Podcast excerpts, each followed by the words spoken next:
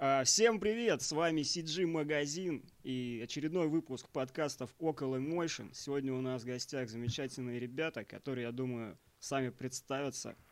Давайте как-то по часовой, вот так, начиная, наверное, с Саши, потом Андрей, Да. потом Слава. Александр Санакоев. Вячеслав Пшеничников.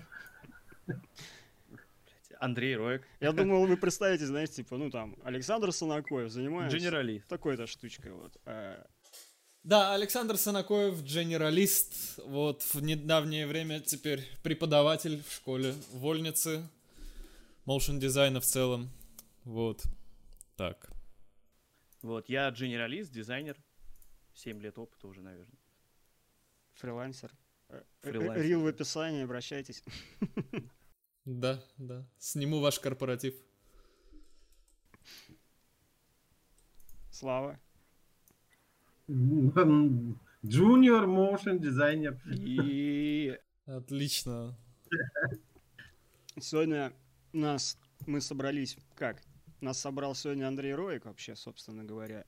Не я, не кто-либо еще. И мы собирались обсудить... Что мы собрались обсудить? Э, Поговорить Да, про тусовочки, э, например. на самом деле я вот э, со Славой, э, Сашей познакомился на тусовке CG Point. И вот как раз хотел сегодня ее обсудить. Э, Вообще, ребят, как у вас э, впечатление от этого мероприятия? Было очень горячо, тепло, здорово, прекрасные люди собрались. И, ну, сохранилась семейность, несмотря на то, что э, многие друг друга не знали, все равно все попали как э, к себе в тусовку. Это здорово. Видно было это. Слав, а ты что скажешь? Ну, я бы тоже это хотел отметить. Во-первых, сначала я чувствовал себя очень некомфортно. Ну, как так, чужие люди и так далее. А потом оказалось, что нет там чужих. Мгм. Все свои. А что, э, что вообще в целом, э, типа, больше всего, может, понравилось на мероприятии? Бармен. Очень хороший бармен, он мешал классные коктейли, мало кто пользовался его услугами. Все пили какой-то, я не знаю, подзаборный сидр из коробок, там, с холодной пиццей. А был профессиональный бармен. Не ну, на мой взгляд, лучше это непосредственность. То есть никто не, не заморачивался. И все. Каждый, каждый э, вел себя как хотел, отдыхал как мог. Мне кажется, это было здорово как раз. Да, там даже нижний брейк был. э, Это был, был батл. батл Я что-то только, только подошел и, и, и все. И все закончилось. Я ничего не успел. Ну и хорошо, кстати. Чтобы, знаешь, видосики вот эти потом крутились бы где-нибудь. Так это сам Блин, а- скажи, как тебе туса-то? А, слушай, мне очень понравилось. Единственное то, что я очень сильно горел на проектах. У меня голова полностью, типа, там была погружена. И я вырвался прям с такими ограничениями сильными по времени. То есть и нельзя было расслабиться. Из-за этого, конечно, ну, такого отдыха не случилось. Но э, в целом вообще прям э, вот эта атмосфера, типа все дизайнеры, все свои, все круто. Ты к любому можешь подойти, у тебя будет типа о чем поговорить с ним. Это прям, ну, очень сильно нравится. Мне очень запомнилось, как ты изображал э, фильм «Довод» Нолана. Как там же понравилось? Ай, блядь. Да, можно вообще обсудить на тусовке все что угодно и показать. И Нолан в том числе. А, блин, ну, типа, мне кажется, что вообще такие тусовки для комьюнити это прям очень круто, потому что все, типа, не- немного интроверты, и ты как бы вот на таких мероприятиях ты как бы выходишь оттуда, э, и обмен опытом вообще в целом, типа, происходит все быстрее в личку, чем, ну, типа, там, в чатиках. Мгм. Да, и, и, и сплоченность. Э, Это настоящий корпоратив, где мы, в принципе, у нас общие темы для обсуждения. У нас у многих одни и те же проблемы, над которыми мы можем собраться и посмеяться вместе там за бутылочкой э, сидра подзаборного из коробки. И, ну, прям это очень живая история. Все как коллеги увиделись и как э, друзья. То есть э, тако- такое редко где встретишь, кроме как в сиджишной тусовке, правда, потому что даже киношники, когда собираются, они часто прям волком друг на друга смотрят такие, типа, а ты чё, а ты чё? Блин, ну, Ну, это классно, мне нравится э, на тусовке. Ну, блин, ты как-то представляешь людей э, в- ну, через интернет по-другому. Что все время, когда ты видишь кого-то вживую, ты такой, блин, а это ты? А я думал, ты другой. Типа, мне еще ни разу не было, чтобы, ну, сошлось э, представление человека в интернете с живым, типа, ну, типа, я так тебе, так и представлял тебя. Все время, типа, ты удивляешься, то, что, ну, как-то... Причем это в хорошую сторону идет. Ча- да, чаще всего да. Потому что в чатиках ты же не слышишь там ни этих, э, как сказать, ин- а, интонаций, ничего вот этого. Поэтому себе да придумаешь, как человек разговаривает, думаешь, он разговаривает, типа, знаешь, так как э, злой, нудный чувак, а встречаешься с ним, он такой, yo, come on! И ты типа, воу, воу. Есть и обратные случаи, как с Владом Ястребом, который во всех чатах такой альфа-самец, просто мега-шутник, а на тусовках сидит тихо, пьет этот пивасик, да. Ну, красиво сидит, красивый парень.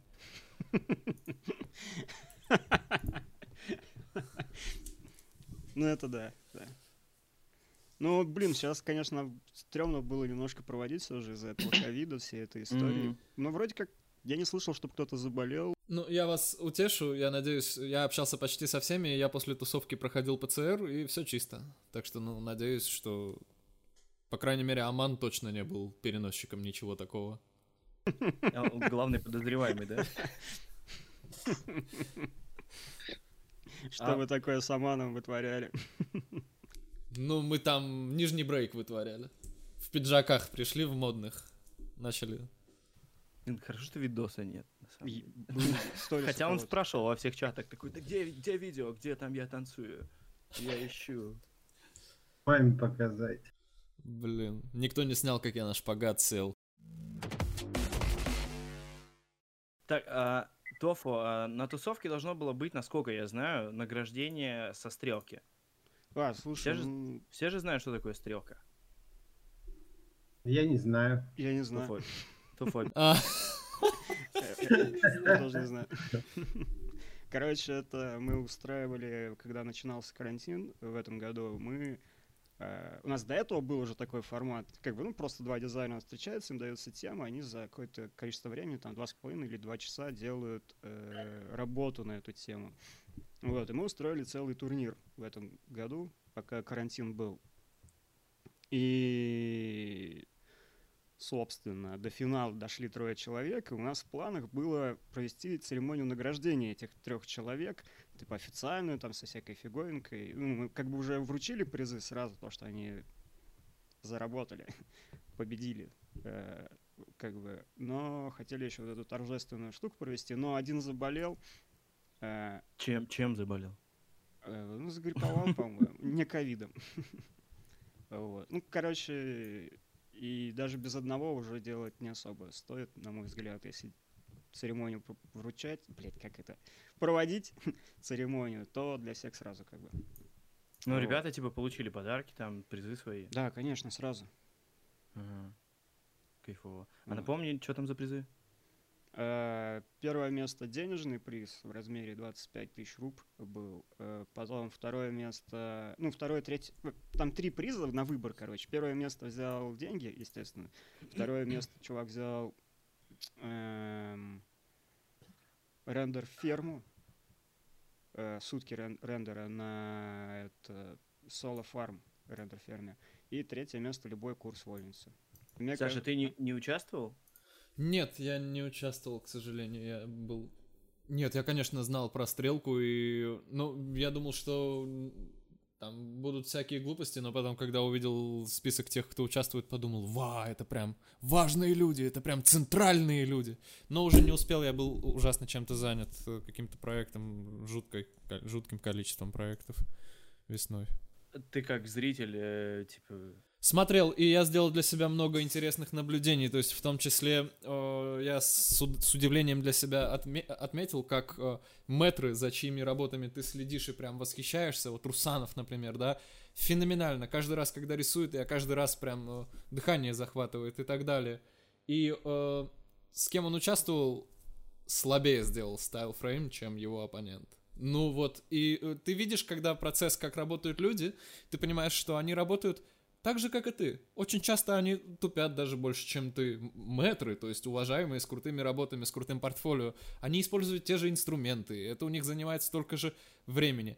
Просто они четче видят цель и четче к ней идут. И независимо от инструмента, независимо от каких-то обстоятельств и так далее. И это очень вдохновляет, это очень отрезвляет. Ты понимаешь, что это не с тобой там что-то не так, э, и ты не можешь достичь каких-то высот. Нет, ты должен просто быть более усидчивым, прикладывать больше усилий, потому что те чуваки, которые уважаемые и заслуженные, они делают все то же самое, что и ты. Просто доводят до конца. Это круто. Ну, это да. Там куча типсов, триксов, мне кажется, можно было подсмотреть, типа, у всех, кто как композит, Да. там что как делает. Это прям, мне кажется, такой, ну, ценный материал. Не везде есть. Это как, знаешь, прийти в студию, типа, и смотреть, как какой-нибудь чел там собирает что-нибудь. Да, все по-разному используют одни и те же инструменты, это тоже всегда очень впечатляет. Я еще хотел узнать, вот этот, ну, донаты, которые собирались на стримах, это, получается, есть призовой фонд. То есть вот все вот эти деньги, они, типа, вот пошли на приз. Да? Э, Не, мы часть себе, естественно, взяли. Э, Короче, там 30... Нет, погоди. 30... 5, 35, 30, по-моему, поделили процентами, если или что-то такое. Или 40, 40, 20. Ну, короче, 25, 25 и 20. Ну, там 70 Ну. тысяч, 71, наверное, тысяча была в общем и в целом. Сейчас вот недавно прилетели а, с Ютуба наконец-то деньги. Мы наконец-то научились выводить деньги с Ютуба. То есть вы работаете не за идею? Ну, мы же тратим, типа, когда интервьюшки снимаем, там, на аренду камер всякие. Слава посыпался. Я-то думал, вы нормальные парни. а. Ну, вот. А, типа, 25, блядь, 25 тысяч, короче, победителю. А 25 Мгм. тысяч мы на благотворительность кинули, и 20 тысяч э, оставили себе. Вот. На благотворительность?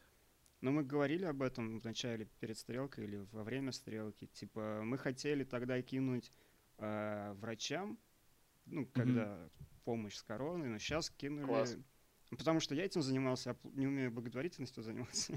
А я кинул в общий фонд Яндекса, и там они, так понимаю, более приоритетную цель у них появляется, они туда, типа, часть средств переводят. И как бы там это в фонде, но достается, типа, тем, кому в данный момент больше всего надо. Поэтому не совсем... Такой рандом, рандом, включают рулетку. Ваши деньги достаются мастерской Исаевой.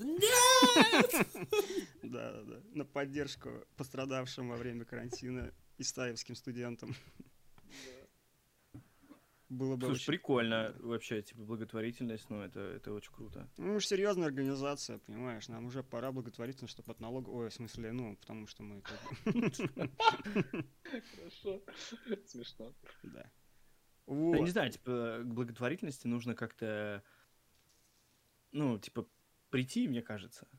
То есть тоже, знаешь, давать там всем в подряд на улице, я не считаю, что это круто, потому что есть куча благотворительных фондов, которые с умом, типа, распределяют эти деньги, потому что сам человек порой, да, типа, нуждаясь в этих деньгах, когда их получает, он их бездумно очень тратит. К сожалению, да. К сожалению, да, и поэтому лучше давать не людям напрямую, которые нуждаются, а фондам, которые умеют с такими людьми работать, знают их особенности и так далее. А про то, что прийти к этому... Ну да, здесь, наверное, такая же история, как и с инвестициями. Ты когда точно знаешь, что делаешь, значит, вот это оно. А если ты просто хочешь куда-то там кинуть деньги на благотворительность, значит, лучше повременить. Мгм. Не, ну с фондами проще. Мне кажется, там вот этот Яндекс, это помощь рядом, по-моему, называется у них тема, где много фондов как бы подключено к ним. И вот эта приоритетность там меняется постоянно. Мне кажется, если, знаешь, там подписку какой-нибудь косарь месяца оформить, то это как бы кажется мелочью. Ну, допустим, там тысяча людей, если оформляют такую подписку, это уже миллион, допустим, на благотворительность там в месяц. Ну, скорее всего, Яндекс забирает какой-то процент, я так думаю, хотя, может, и нет. Но это тем не менее, а типа тысяча человек это вообще немного же, по идее. Ну, если там 100 тысяч человек, это 100 миллионов в месяц, прикиньте. 100 миллионов в месяц людям, которые от всякой херни страдают. Ну, серьезной херни, я имею в виду. Да, блин, на самом деле, типа, кажется, что деньги большие, но так, типа, распределять, и, ну, очень мало. Ну, и тем не менее, я, к сожалению, знаю много фондов, которые действительно там паразитируют в какой-то момент. В какой-то момент они дорываются до денег, и потом начинается некрасивая, классическая некрасивая история. А, Поэтому важна обратная связь, и важен а, контроль за подобными фондами, важно освещение. И, ну, Скорее всего, вы, вы знаете какие-то фонды, которые вот наверняка им можно доверять. Их часто упоминают в СМИ, причем в СМИ, которые там вы уважаете, например, да, там это может быть не авторадио, а какая-то там газета, которая более глубокая, специализированная. Мы же только газеты читаем, да. Газеты. Ну, в смысле, издания, да, да. Вечерний комсомолец. М. А, этот, Тофа, а когда следующая тусовка-то у нас? Следующая тусовка, когда Да. не 25 тысяч в день будет зараженных новых. Когда там тысяч до 30 дойдет, сразу организуем. 25 несерьезно. Вот 70 человек пришло, и ни один не заболел. Ну как так, как бы, ну. Ковид еще не тот. Да не, ну, Мгм. я думаю, про- пройдет когда вот это все, потому что как-то немножко все же стрёмно было и в тот раз делать. И некоторые люди не пришли, потому что испугались, э, что заболеют и заразят кого-нибудь там из родных, и вот это все. Ну, это вообще справедливо. Прям. Учитывая там вот эти последние мутации, еще и кошек. С много. норками. А? С Ага. норками, да-да-да. С животными, типа, в целом. Это в Дании, да, там было? Мгм. Но в Дании просто у них очень много ферм норковых, и они поэтому сейчас на государственном уровне приняли решение, что будут мочить норок. А датчане это супер миролюбивые люди, и мне трудно себе представить. Ну, это жесть. Всех Блин, ну что да. Шубы взлетят, ребят, вкладывайтесь в шубы. Все это бред, да. когда закончится. Конечно. Хотя что, какие говорят, что не прогнозы? Кто- закончится кто- больше кто- никогда. М? Кто как думает, когда закончится? Ну, я так думаю, что это просто когда закончится, а закончится Когда это закончится? зависит от вас. Вот что самое интересное. Ну, это- Насколько вы этот мыльный пузырь будете раздавать все больше и больше. Либо он очень быстро раздуется, и тем быстрее он лопнет, либо его не будут поддерживать своими умами, и он просто сдуется. М. Ну, я думаю, тут скорее зависит от тех тогда, кому выгодно будет раздувать массовую истерию, но безопасно в плане, ну, отделяем, да, то, что касается эпидемии вируса и то, что ка- касается эпидемии там инфоповодов и политики. То, что касается эпидемии и самого вируса, станет безопасно, наверное, только когда вакцины уже будут совсем повсеместно в ходу. А, потому что вот уже мутации, которые происходят, новые штаммы где-то выявляют, показывают, что так быстро этот вирус вот так вот не кончится. Испанка в начале 20 века ровно два года длилась эпидемия. И это, это самый близкий опыт. Он совершенно не похож, казалось бы, в другом мире жило человечество, но это самый близкий опыт, и пока действительно исследователи на него тоже опираются. А была придумана вакцина от испанки? Само собой, само собой. Ну, нельзя с испанкой сравнивать. Испанка это сер- серьезная, серьезная эпидемия была по сравнению с тем, что сейчас, э, это просто сейчас цирк происходит, по сравнению с тем, что было с испанкой. Мне кажется, довольно серьезно. Ну, может, я просто не видел серьезных вещей. Ну, довольно серьезно, когда когда действительно довольно серьезно. Тогда, тогда не нужно никакого, когда ты действительно что-то видишь, тебе не нужно, чтобы тебе об этом говорили. Твои глаза это видят. Это, это мой взгляд вот на это все. Тебе не нужно, чтобы до тебя это доносили. Ты наоборот будешь удивляться и будешь думать, что от тебя что-то скрывают, потому что ты видишь определенные факты. Это, кстати, здравая точка зрения, да. Да, существует это, никто не говорит, что этого не существует. Но это существует ровно на том же уровне, как и все остальные вирусы, и поэтому этот вирус, на мой взгляд, точно так же быстро не уйдет, как и все остальные вирусы. Другое дело, что за него ухватились, чтобы с помощью него сделать какие-то там определенные свои задачи. Чтобы Тофу не, не смог сделать CG план. выпол- не, не выполняют. Не- непонятно, насколько далеки эти задачи, что они никак э, не, не закроют эту проблему, так скажем. А прикинь, реально, короче, этот всемирный заговор против CG-тусовок. А, а ты главный просто воин света, сопротивляешься, организуешь подпольные в лофтах, давайте тащите коробки спицами. Да. Ну, блин, на самом деле то, что да, я согласен, что куча вирусов других типа есть на таком же уровне, как и эта корона. Почему типа она так, э, столько информации вокруг себя собирает, а другие нет? Непонятно. Ну, от нее вакцины, потому что нету там от гриппа какого-нибудь э, есть. Против Ну, тофу, я думаю, есть еще куча вирусов, от которых нет вакцины. Ну, при этом они не так распространены, скорее всего, и не косят там кучу народу под этот искусственную вентиляцию легких. Блин, ну у нас сейчас реально диванная экспертиза. Мы типа никто ничего не понимаем, такие там, знаешь, этот э, вот вирус. А что означает победа Байдена для нас, конкретно четверых? Мы только можем что-то предположить, а что там на самом деле. Короче, туса Когда будет, когда полегче станет немножко. Тогда и узнаем. Это вот то, что я хочу сказать. Не раньше. Короче, непонятно. То есть Мгм. я прогноз, мне кажется, типа опять все полегче станет, наверное, ближе к весне. Что-то вот. Ну, это типа ощущение просто, понимаешь? Это как на уровне того, что я графику делаю. Инстинкт, да. Да, такой, типа, мне кажется, вот тогда станет. Потому что это, мне кажется, у всех вирусов, э, типа, так и происходит. То есть они там к весне, ну, ближе к лету такие, там все это спадает. Наверное. Но мы же Я весной как раз и сидели на карантине в Москве. Ну да. Ладно, тогда, короче, не слушайте меня. Так, окей, э, давай перейдем тогда эм, к еще одной теме, о которой я хотел поговорить. Это этапы работы, работы с клиентом, подводные камни, как не обосраться на проекте. Вот. э, так, первый вопрос у меня... Это ты нежно сейчас подвел. Я вообще прям максимально нежный. Не по бумажке, ни хрена. Э, Короче, как э, правильно оценить свою работу? Э, Понятно, типа, что она стоит ровно столько, за сколько ты ее продашь. Но как, типа, ценообразование происходит?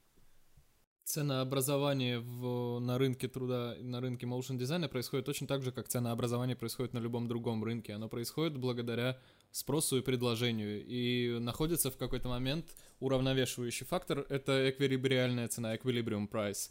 То есть можно, конечно, сколько угодно говорить, что столько стоит, за сколько ты продашь, но, может быть, ты просто и не продашь, потому что ты завысил цену, и э, твой заказчик, твой э, м, потребитель, покупатель обратится к конкуренту. Или, может быть, ты занизил. И так далее. Вот э, на рынке это происходит так, что достигается вот эта вот э, цена, изучаются спрос и предложение, и разные факторы влияют, например, на э, цену клубники, сезонность, например, и так далее. Здесь же мы опираемся на такие вещи, сколько, в принципе, стоит э, реклама. А Она может стоить сколько угодно, потому что гонорары не имеют э, верхнего э, кэпа. Но э, можно отталкиваться вот э, эвристическим путем, то есть можно смотреть на опыт э, создания похожих, э, похожего медиа-контента, а можно опираться на какие-то нормативы, которые существуют или не существуют, и мы вынуждены сами их как-то задавать. Это, например, там минимальная стоимость труда какого-либо работника квалифицированного в э, сфере медиа, и мы отталкиваемся, рассчитываем квалификацию того специалиста, который занят на конкретном проекте, и уже рассчитываем его стоимость труда. И в итоге получается стоимость человека часа. И дальше этот вопрос э, переходит в другое русло. Дальше мы уже говорим не о том, а сколько стоит э, проект, мы говорим о том, а сколько времени займет его делать такой-то, ко- такому-то специалисту или команде из таких-то специалистов. Какое предложение они могут э, сделать и как его оформить, основываясь на вот эти нормативы, как аргументы. То есть это вопрос аргументации.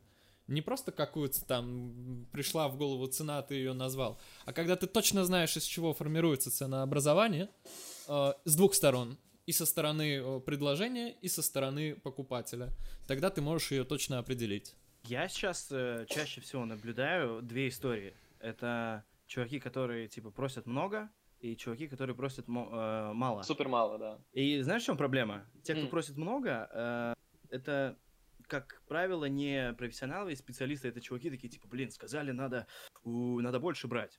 И такой, типа, скажу столько, а мало ли прокатит. Он называет, и у него иногда, типа, это выстреливает. Прокатывает, совершенно верно. Чуваки, которые э, уже, типа, имеют какой-то опыт, они почему-то, ну, вот в том числе я, я иногда, знаешь, как-то недооцениваю, неправильно оцениваю свою работу. Типа, я уже так классно ее и быстро делаю, что мне кажется, ну, это легко. Я такой, ну, наверное, там поменьше. Не- И как, Как часто, часто ты ошибаешься? ошибаешься? Думаешь, Думаешь, что это легко? Всегда, чувак. Нет, э, я ошибаюсь и с ценой по проектам, э, ну так, 50 на 50. Но вот с ценой, типа, мне кажется, почти всегда. Я вот потом общаюсь там, иногда, знаешь, кто-то знакомый работал на проекте, мы там обсуждаем, типа, сколько он там запросил. Я просто понимаю, что он там, типа, в два раза больше попросил. Я такой, «М, типа, ну, такое. А по скиллам мы примерно одинаковы, как бы. И вот Да, но э- этот люфт, это с- свобода принимать решения и ошибаться, в том числе и недооценивать себя, это вообще условие существования свободного рынка, фри-маркета как э, такового. То есть ты действительно можешь назначить цену, а дальше все зависит от другой стороны, как бы шарик на его стороне поля, и от него зависит, он примет или не примет. И если ты хорошо чувствуешь своего клиента, если ты в принципе хорошо чувствуешь свой рынок, то ты точно знаешь, когда назвать достаточно высокую цену, и твой клиент от нее не откажется. Допустим, ему некуда пойти, или он в, такой обсто- в таких обстоятельствах, что ему нужно срочно, а ты тот человек, который сделает это наиболее хорошо за маленький отрезок времени и так далее. Оптимально всегда существовать вот, вот это вот ру- рубить бабки и существовать наверху этого спектра. Не оптимально существовать внизу для того, чтобы защищаться от рисков якобы, а вдруг я там потеряю клиента и так далее. Потому что вот такая вот нисходящий тренд по м, названию, по собственной оценке, он, он никому не комфортен. Получается, что ты переживаешь за то, что тебе там не хватит, ты недооценил себя и так далее, ты э, думаешь уже не о работе, э, а о чем-то другом. И твоему клиенту некомфортно, потому что он такой говорит, а мы можем внести такие правки, сякие правки, а ты такой, нет, нет, я и так жертвую, жертвую всем для вас, не сплю ночами и так далее. Оптимально всегда называть цену с запасом. Очень, очень, да, очень сложные истории. Ты никогда не знаешь, взбредет там клиенту дорисовать еще одного персонажа с 3D волосами, с симуляционными, да. Это экстремальный случай, а, который понятно, что будем садиться, заключать там доп. соглашение, обсуждать все нюансы. А если какой-то маленький нюанс, если какой-то маленький эффект, в который все упирается... У меня сейчас такой случай неприятный. Я был на площадке, супервайзил, ставил маркеры, всю циклораму, блядь, маркерами заставил, а у меня кадр не тречится вообще, потому что там камера на экране, она делает и ролл, и тилт, и все одновременно, не тречится кадр у меня. А, требуется два дополнительных дня работы для того, чтобы решить это по-другому. А, тяжело. Буду ли я каждый раз, сталкиваясь с неприятностью, звонить продюсеру и говорить, слушай, я тут облажался, посчитал неправильно, я-то думал, что все будет с первого раза и все сразу по легкому сценарию. Оказалось, что везде какие-то проблемы, несмотря на то, что я был у вас на площадке. Не знаю, зачем вы меня позвали. Нет. И для того, чтобы так не переживать, я сразу на берегу назвал цену с, с таким жирным запасом. Это позволяет комфортно существовать и мне, сталкиваясь с неприятностями, и заказчику моему, продюсеру, знать, что э, у меня есть какое-то пространство для маневра. Важно всегда это э, оценивать, но это уже только с опытом. Да, вот у меня сейчас тоже был проект, и я назвал цену, вот прям мне кажется, типа, ну знаешь, идеально именно для того, что мы обсудили.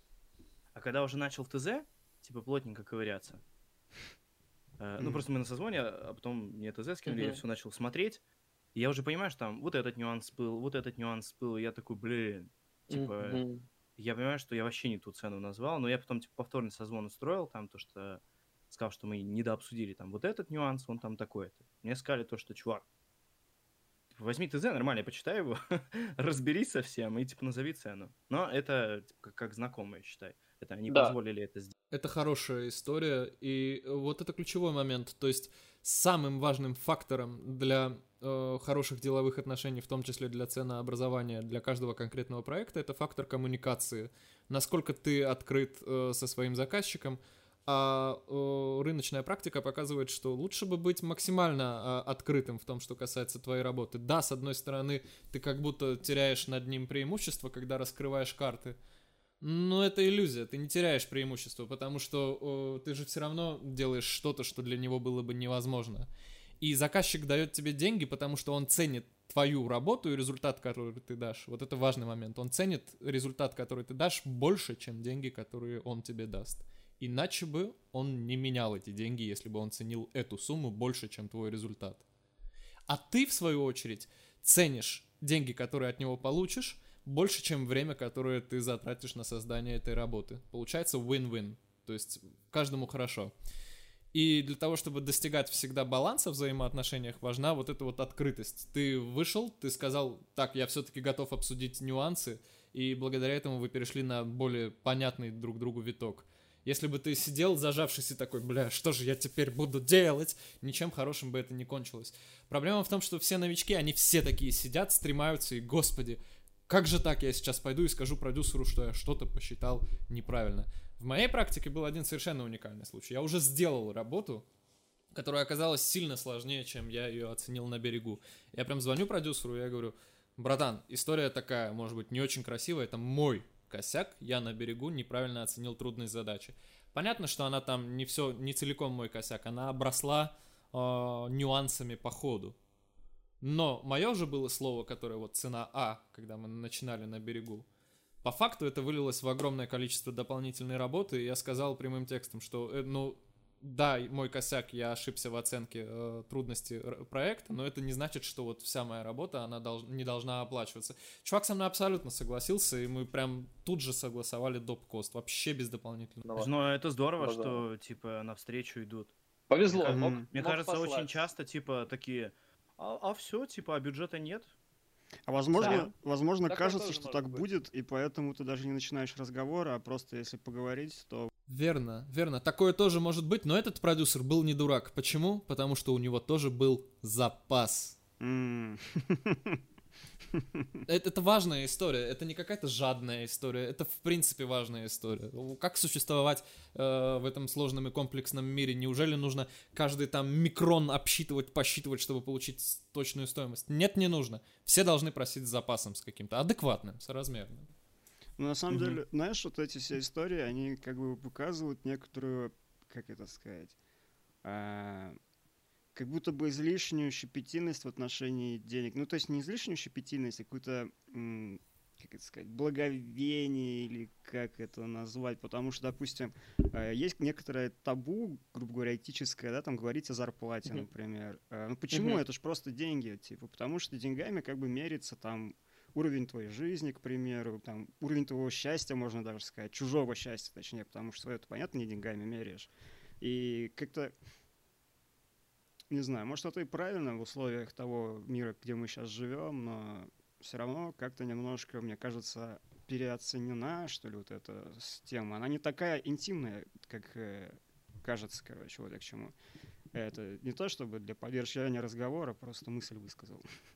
Да, нет, в этом есть рациональное зерно, потому что многим кажется, что, опять же, раскрывая карты, мы теряем какое-то преимущество, которое мы имеем перед другими участниками рынка, но с другой стороны, ну, есть же множество игр в карты, где выгодно раскрыть карты там, и показать соседу справа, слева. Может быть, мы э, совокупно, как э, сообщество, будем иметь наибольшее преимущество над всеми остальными уже макроигроками рынка если хотя бы друг другу мы будем открывать какие-то карты. И это, в принципе, то, что мы делаем каждый день. То, что делает а, АЕ ВКонтакте, то, что делает CG Magazine, то, что делает Вольница. Мы все с разных концов, ну, России, мы на российском рынке обитаем в основном. Мы находим друг друга и, и, и показываем друг другу маркеры для того, чтобы лучше каждый мог ориентироваться в этом мире.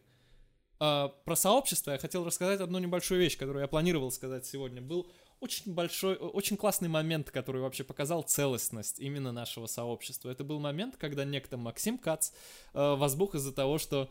Да, из-за ватермарки. Э, из-за того, что молодой человек у него запросил... Э, а, не, он прислал... Э, Кацу с ватермаркой ролик, и Кац такой, типа, фу, ватермарка, типа, что такое? Цена вопроса вообще 3000 рублей э, была. Ты что, не, не веришь мне, что я такой Максим Кац, не пришлю тебе 3000 рублей? И ладно бы это все закончилось там.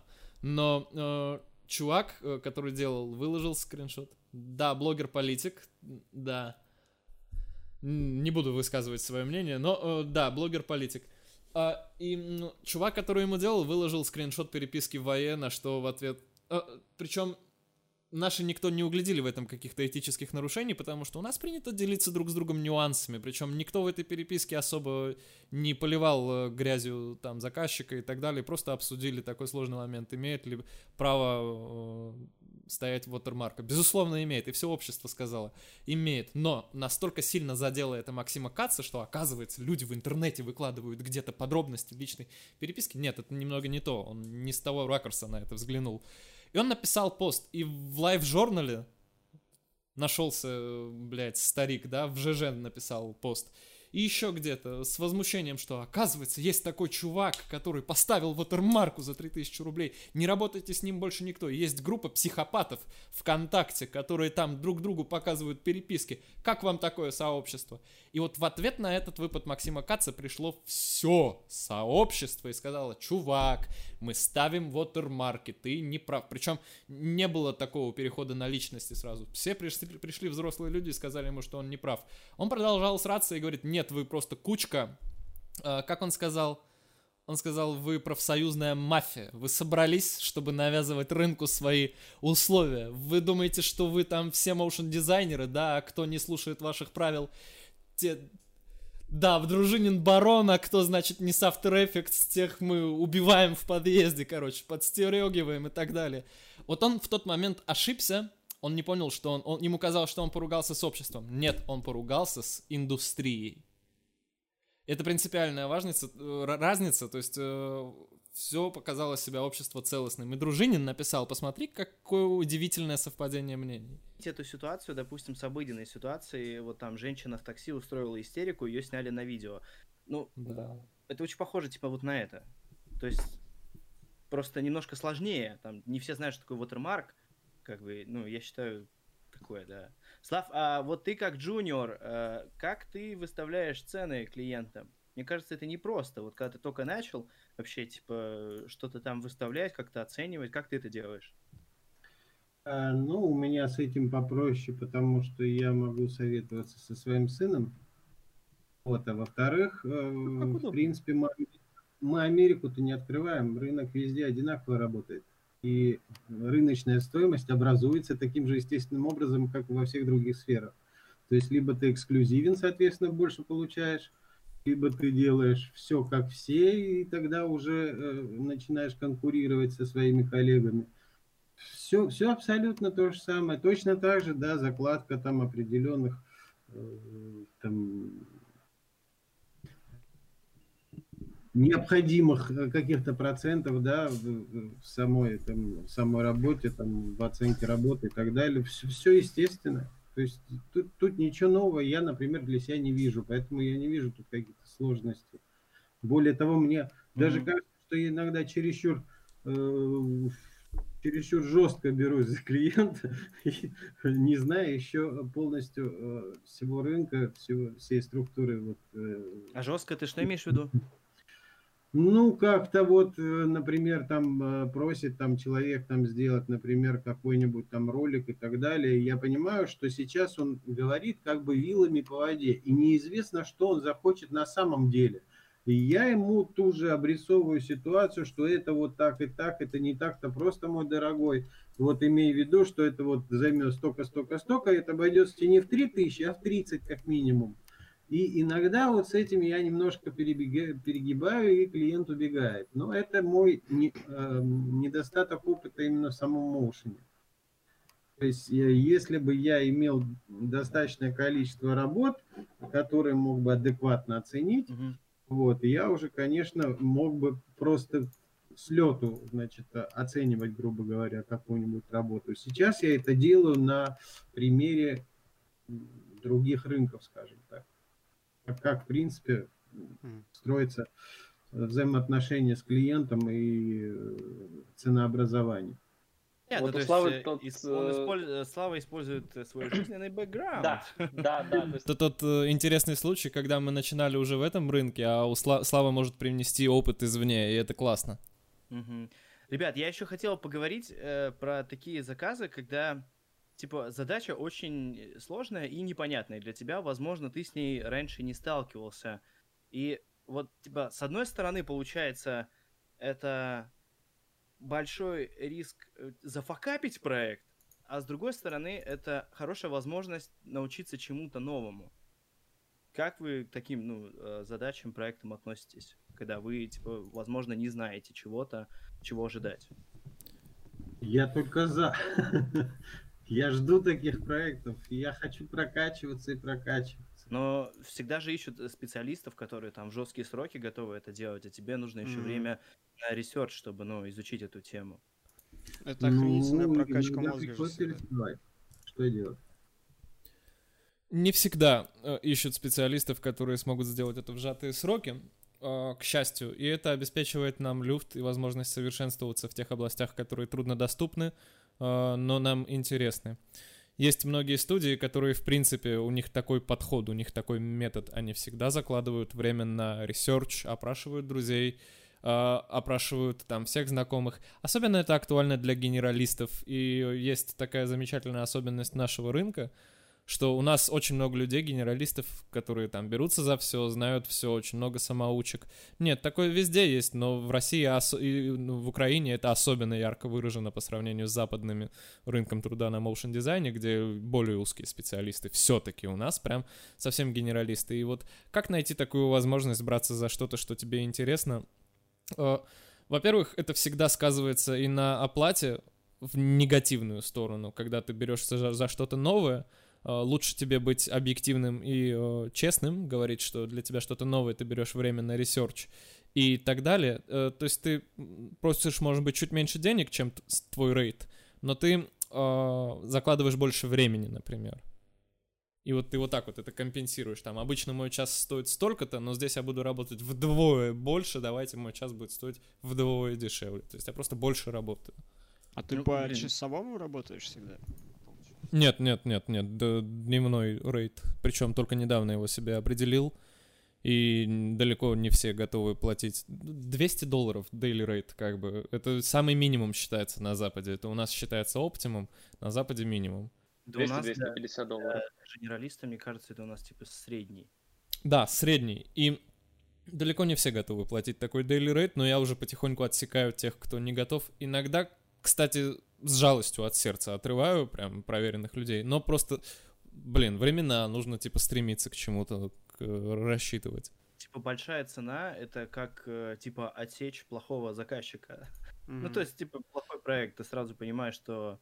Очень часто бывает такое, что, типа, нету денег, и тебя на этом проекте, типа, в три раза больше насилуют, чем на проекте, где, типа, очень много денег. То есть, Мгм. проект с большим бюджетом, и ты там очень комфортно работаешь, все там учтено, заложено, вообще все круто, и денег в три раза больше. Проект, типа, с низким бюджетом, тебе просто там, из тебя там все силы последние высасывают, там, все соки, и, а денег вообще с этого нет. И Это ужасная ситуация, но, э, к сожалению, она формируется не только и не столько из-за заказчиков, которые приходят из разных сфер, но нужно понимать, что мы обитаем не в вакууме, не на необитаемом острове, а в том, что крупные клиенты, у которых есть деньги, выходят на моушен дизайнеров, разумеется, не напрямую. Что есть агентства, которые потом обращаются к видеопродакшенам, которые потом обращаются по э, степени нуж- нужды к моушен дизайнерам и художникам компьютерной графики. И вот уже от этих промежуточных звеньев, э, а если еще там государство, то там еще много своих внутренних звеньев. И вот от каждого звена будет зависеть, насколько комфортные будут условия по деньгам, по времени, по условиям труда и так далее. И ты никогда не можешь... Ну, получается, что да, тоже институт репутации формируется там, хочешь не хочешь, а он формируется. Есть агентства, к которым мы стремимся, есть агентства, которых мы избегаем, есть заказчики, которых мы избегаем, а, есть заказчики, к которым мы стремимся и так далее. Причем а, некоторые заказчики, ну, все работали со Сбербанком, да, все всегда работают со Сбербанком. А это огромная такая гидра, у которой там миллион отделений, с, с какими-то лучше, с какими-то хуже. Она и есть. Ты отрезаешь одну голову, тут же вырастают еще. Да, про то, что от заказчика, ну, как от конкретной фирмы, это не так сильно зависит, то есть от имени этого, потому что действительно может быть с одним и тем же так, конечным клиентом офигительно простой, довольно прибыльный проект, а потом с ним же какая-то полная жопа за там 5000 рублей, две недели, без сна и вот на таблетках, и антидепрессанты потом еще полгода пьешь. Блин, а есть какой-то, типа, индикатор э, плохого заказчика, может, знаешь, типа, Чуйка. проверочный лист такой, так, типа, подходит, не подходит, так ты плохой заказчик. Я не очень верю в черные списки и никогда ими не пользуюсь, потому что, опять Нет, же, я не сколько про списки, разные, я про-. Звоночки. Типа, Звоночки, Индикаторы да. по опыту, ну, когда... Ну, каждый их выстраивает для себя сам в зависимости от собственной стратегии управления рисками. Для меня это индикатор, когда человек там сразу начинает с голосового сообщения, я не знаю, пишет там в WhatsApp или не в Telegram, там, я не знаю, звонит. Бывают чуваки, которые прям незнакомые, но звонят и говорят, мне, Александра, я от Антона. Я спрашиваю, от какого Антона? Говорит, а он не назвал мне свою фамилию, он сказал, что ты делаешь графику. И я такой, вы ошиблись номером. Э, но если уже говорить про более нормальных заказчиков и клиентов, то ну, тут уже напрямую зависит от того, какой менеджер тебе пишет, скорее всего. И имеет смысл спросить, если тебе пишет менеджер из какого-то агентства, очень часто бывает, что из знакомых агентств они набирают каких-то чуваков, там, симпатичных мальчиков, девочек из Инстаграма, которые садятся и пишут все, что им в голову придет. И э, пишут тебе явно неадекватные какие-то вещи, типа, ну вот ты сделай сейчас, мы тебе заплатим через два месяца, у нас постоплата. Я говорю, ну, к сожалению, я так сейчас э, не смогу сделать, мне, типа, нужны деньги сейчас. Казалось бы, на этом разговор окончен. Очень жаль, я не смогу. А, а ты сделай, в чем проблема сделать сейчас, чувак? Ты же сто раз для нас сделал уже эту работу. Я спрашиваю, подождите, вы что из... Вы откуда? Вы из такого-то агентства? Говорю, да, я из такого-то агентства. Я говорю, а, хорошо. И я сразу там звоню директору этого агентства. Я говорю, чувак, можно... Я с радостью помогу, пускай у меня будет другой менеджер и так далее. То есть нужно делать в скидку, что любая система, она не гомогенна, не монолитна. И тот же Сбербанк, он очень разнородный, очень разный. И всегда есть пути. Последний проект со Сбером, который я делал в мае, мне дали возможность общаться напрямую с командой заказчика. Это был мой лучший проект. Было тяжело, было много работы, но было понимание, и наконец-то мы приходили к консенсусу без сломанного телефона маркеры плохого клиента — это низкий бюджет и низкая компетентность. Это то, что ты видишь как бы сразу. Потому что, да, бывают случаи, что у человека нет денег, но он подберет правильные слова, чтобы объяснить тебе, что я не голодранец. Просто сейчас такая ситуация, это некоммерческий проект. Часто бывают там друзья из ВГИКа говорят, у нас некоммерческий проект, нужен VFX-шот. А, и ты все понимаешь. То есть люди, если у них нет денег, они найдут правильные слова. А иногда люди с деньгами подбирают настолько неправильные слова, что ты от них вот так вот просто. Не, ребят. А ты вот э, говоришь э, некомпетентный. Это, ну вот помимо soft skills, то есть он должен разбираться там в пайплайнах, там в, про, в про... Заказчик не должен разбираться в таких вещах. Продюсер должен разбираться в таких вещах. Если я говорю, что я фрилансер и я готов работать напрямую с заказчиком, то я себе прекрасно отдаю отчет, что, наверное, я возьму на себя геморрой, по объяснению этапов pipeline а заказчику. Но тогда я себе это закладываю в стоимость как продюсер. И вообще как... ну, нужно ли объяснять э, про pipeline заказчику? Если ты, да, нужно чуть-чуть объяснять, нужно говорить, что смотрите, э, смотрите, motion дизайн это не просто так, все, это определенный язык, на котором мы разговариваем. Что мы скажем? Я скажу то, что вам нужно. Но есть определенные правила, которые мы должны соблюсти. Есть во всяком э, производственном процессе точка невозврата, и мы поэтому проводим утверждение этапами. Э, для того, чтобы минимизировать наши риски и минимизировать правки на последующих этапах и так далее. Но для вашего комфорта мы точно так же можем и оплату проекта производить этапами. Понравился вам первый этап, двигаемся дальше. Вы его оплачиваете, двигаемся дальше. И то есть вы изначально рискуете не всей стоимостью проекта, а вы рискуете стоимостью препродакшена проекта. И вот это очень грамотная стратегия. Это неприменимо, может быть, к логотипу, который делается за день, но это применимо к какому-нибудь там 30-секундному бродкастному ролику, для которого ты сначала делаешь раскадровку, потом стайл-фреймы, или сначала стайл-фреймы, потом раскадровку, там обсуждаете дикторы и так далее. Когда это очень большая комплексная вещь, это имеет смысл. То есть э, вы говорите, мы пройдем первый этап подготовительный, оцениваем его и дальше решаем, двигаемся дальше или нет. Если двигаемся дальше, то вот это вот все мы заморозили, договоренности наши. И для правок у нас остается только туда-сюда небольшой люфт. Угу. Слушай, а вот смотри, есть э, такая ситуация. Э, есть аниматик, ты же знаешь, аниматик, да? И клиенты, как правило, они типа не понимают, что это такое, даже когда ты им объясняешь, что это да, такое. Да. Ты да. им приносишь его, они такие. Мы рассчитывали на что-то получше. Да-да-да, ты такой пытаешься донести такой, ребята, это аниматик будет, ну, типа, лучше. И мне кажется, у них создается впечатление, что, ну, ты... Они думают, что ты делаешь, типа, не очень. И пытаешься, типа, исправиться, что да вот, сейчас там допилим, будет класснее. Они прям не понимают, что это аниматика, и что вот в таких случаях ты делаешь? Это всегда тонкий момент. э, Если вдруг я чувствую, что мне не поверят на слово, не поверят моему портфелю работ, который уже какой-никакой есть, или в те времена, когда его у меня не было прям ссылки на собранный шоу-рил, э, который можно легко кому-то отправить, я поступал иногда так. Я показывал прям похожий проект на Behance, а там, если хорошо оформлена презентация, то там есть, представьте себе, этапы работы, storyboard, animatic, и говорю, видите, какие там этапы работы? Вот мы будем делать сначала вот такой вот аниматик, э, как проба пера, да, а выглядеть на самом деле все будет вот так. И я всегда одновременно предоставляю animatic и style frame ы, чтобы говорить, это будет так. Бывало даже, что я типа присылаю animatic, а внизу в маленьком окошечке style frame ы, чтобы прям, чтобы прям связь, да, это хорошая история. Постоянно вот эта ситуация, то, что ты приносишь аниматик, пытаешься объяснить, там, приклеиваешь эти стайл-фреймы там в уголочек, такой, вот-вот-вот, вот как вот здесь будет вот так, как, ну, вот анимироваться Да. как здесь, но выглядеть как вот так, они такие, «Э, а сколько Да. времени вам еще нужно, чтобы доделать, типа, ты Это сложная Блин. история. А, а моя любимая история это когда ты приносишь аниматик и говоришь, мы должны утвердить сейчас, ну, флоу, мы должны утвердить последовательность сцен, режиссуру, что происходит композиционно. Они такие, мы с этим не можем пойти к нашему топовому директору. Вы что? Вы что? Ты д- и ты такой, окей, делаешь весь ролик, и только тогда они идут к топовому директору, и он говорит, а там нужно было, там нужно было, как в доводе, вот это все наоборот сделать.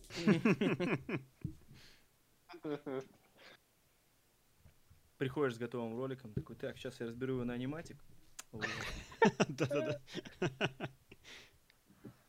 Бывали совсем адовые случаи. Э, Я помогал театральному режиссеру, у которого было 10 тысяч рублей на то, чтобы наполнить, насытить фильм летающей овцой. Э, Муфлон, муфлон, это такой горный козел, и он должен был с крыльями, как пегас, летать. Я не, я не знаю, уже не помню, насколько эти, это были голодные времена, что я согласился на эту авантюру. Он был какой-то друг друга, вот это вот все как обычно, по-братски сделаешь мне там козла летающего. Э, Представьте себе, э, сделал, да, из говна и палок, там, я не знаю, в, элеме- в элементе, прям, прикинь, это вот OBJ-секвенцию с крыльями. Это все на общих планах, и это смотрелось на самом деле адекватно. Ну, то есть, по сравнению с его фильмом, это смотрелось, это было лучше, что было в его фильме. Нет, началось, началось езда по мозгам и так далее. Но да, уже с опытом ты начинаешь просто избегать таких вещей. Очень хорошо делиться э, и у нас так принято, что люди пишут, смотри, мне написал такой заказчик, как думаешь, он адекват или неадекват? И люди спрашивают друг друга, спрашивают более опытных товарищей. Очень важно быть в сообществе, где есть более опытные товарищи. Мгм. Слушай, а как часто на проектах у тебя встречается, типа, идеальный пайплайн? Такое бывает вообще? Да, э, это если проект, который я делаю целиком от начала до конца, например, э, был explainer, э, ролик 2D-шный. Это, ну, это читерство, это ты сам, типа, такой, у меня будет идеальный Да. пайплайн. А так что ты, типа, ну, на какой-то проект э, заступаешь, а они такие, вот, нам мы хотим аниматик, хотим там storyboard, там вот это все. Да, э, верно. Не, ну технические этапы всегда э, все проходят э, правильно, и даже когда я работал в агентство, то навязывал э, правильную стратегию действия, правильную последовательность, правильные этапы приемки. И получалось, получалось. Э, Другое дело, что всегда существовал сломанный телефон. Были такие проекты. Вот э, проект, которым я горжусь, это ролик для некоммерческой организации, Всероссийская организация детей, э, родителей детей-инвалидов в Орди. И там ролик, который он целиком 2D-шный, и там прям все этапы были от и до. Но это тот случай, когда я делал сам. Случай, когда ты работаешь в команде, которая собрана, может быть, разношерстно, прям такой Франкенштейн получается из фрилансеров с разных концов страны, у кого-то народный Redshift, у кого-то там Octane, у кого-то там народный After Effects. Начинается, да, начинается. Э, Нужно всегда время на принятие решений. Позитивный опыт у меня со студией Петрики, потому что они всегда прям садятся и прям как мы будем это делать. И они прям время этому уделяют. Они каждый созвон, они говорят, у нас созвон в такое-то время. На каждом созвоне говорится вся информация, которую ты уже знаешь. Просто, ну, то есть все максимально для тупых, но это правильно. И все всегда договариваются прям до микронного уровня, как и что мы передаем. Это работает в случае, если э, все маститые профессионалы, с Петриками, разумеется, все маститые профессионалы. Э, в промежутке бывает очень сложно, конечно. Ну, Петрики очень э, крутые, но у них видно, на самом деле вот этот э, подход, Да. мне кажется, он и на качестве прям отражается вообще максимально. Ребята от идеи до финала прям на каждом этапе все вот это прорабатывают, это очень круто. Да, секрет, их секрет в осторожности. Они супер осторожные, они всегда закладывают много времени, они практически никогда не лазят в авантюры. И это только, только то, что я могу оценить как человек, который с ними сотрудничает. Может быть, их продюсер мог бы поделиться какими-то секретами, но со мной не поделилась. Слушай, а вот смотри, если э, вообще пайплайн и правильный пайплайн так круто сказывается на финальном результате, то где ну, лучше его прокачать вообще, узнать, как его правильно делать? Типа на, на подряде там, может, у каких-то студий, у которых там он есть, или там все-таки самому там ковыряться, копаться? Нет, безусловно, желательно делать это внутри э, студий, и я думаю, что ты прекрасно понимаешь, почему так, потому что у тебя был опыт работы именно внутри, прям когда ты сидел в таких студиях. И у меня был такой опыт, мне очень повезло сидеть на фиксиках, когда был полнометражный фильм, и я как раз был в отделе 3D-художников, и мне больше всего повезло сидеть рядом с техническим директором, а это был человек, который строил пайплайн. Он говорил, будет так, и весь огромный корабль сту- студии прям шел по проложенному ему курсу. Он рисовал на белой доске гигантскую схему.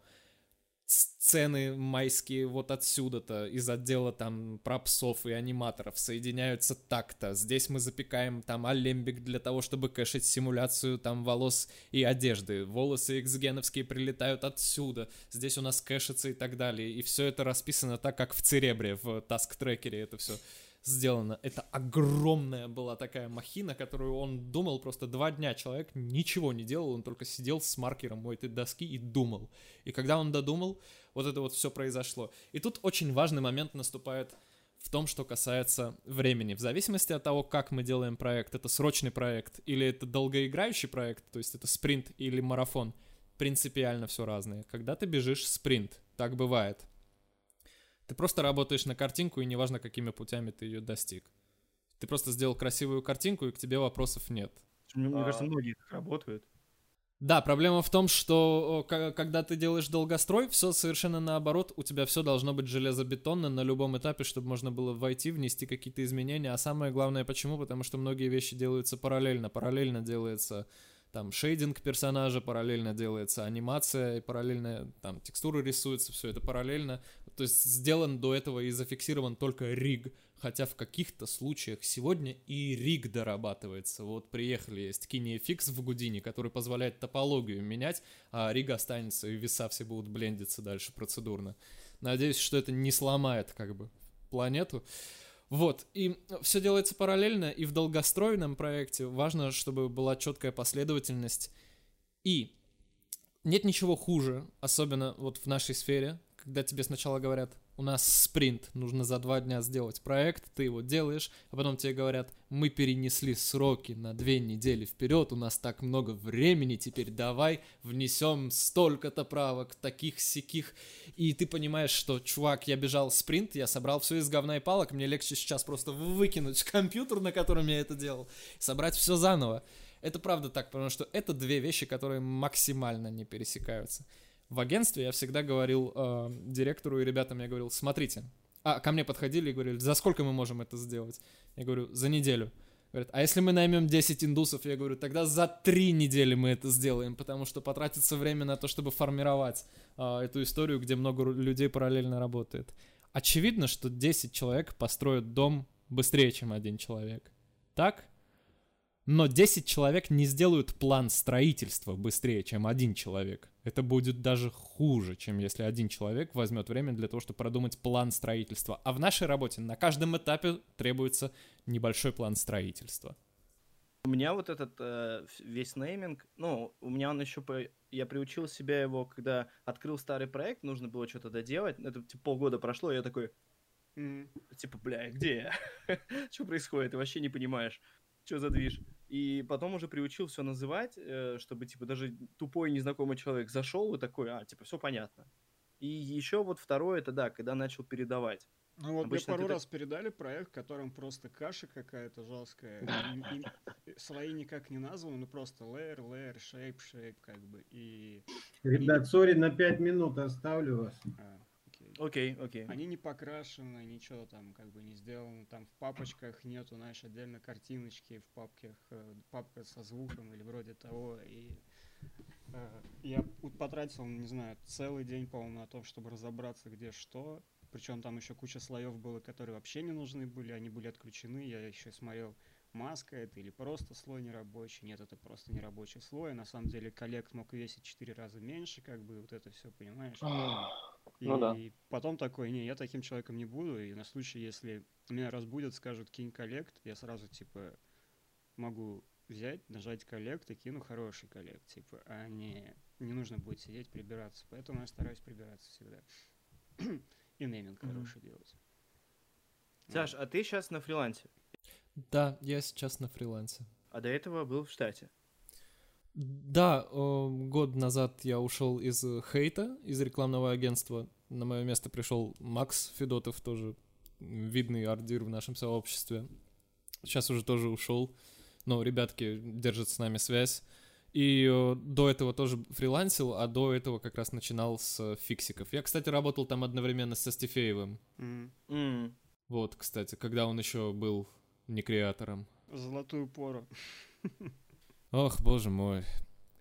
И я видел своими глазами, как Андрюха делал свой вот этот вот манифест э, ролик со своим стилем, и я восхищался, как он клево, то есть он заанимировал этих 3D-шных быков, там 3D-шную руку в майке и так далее. Говорит, чувак, я не умею рисовать, что я буду притворяться? И он заанимировал, а потом обрисовывал поверх. Ну, блин, это работает, и офигенно получилось. Не, Красавчик. кстати, Overpaint очень часто вообще используется в таких, ну, здоровых 2D-шных пайплайнах, по-моему.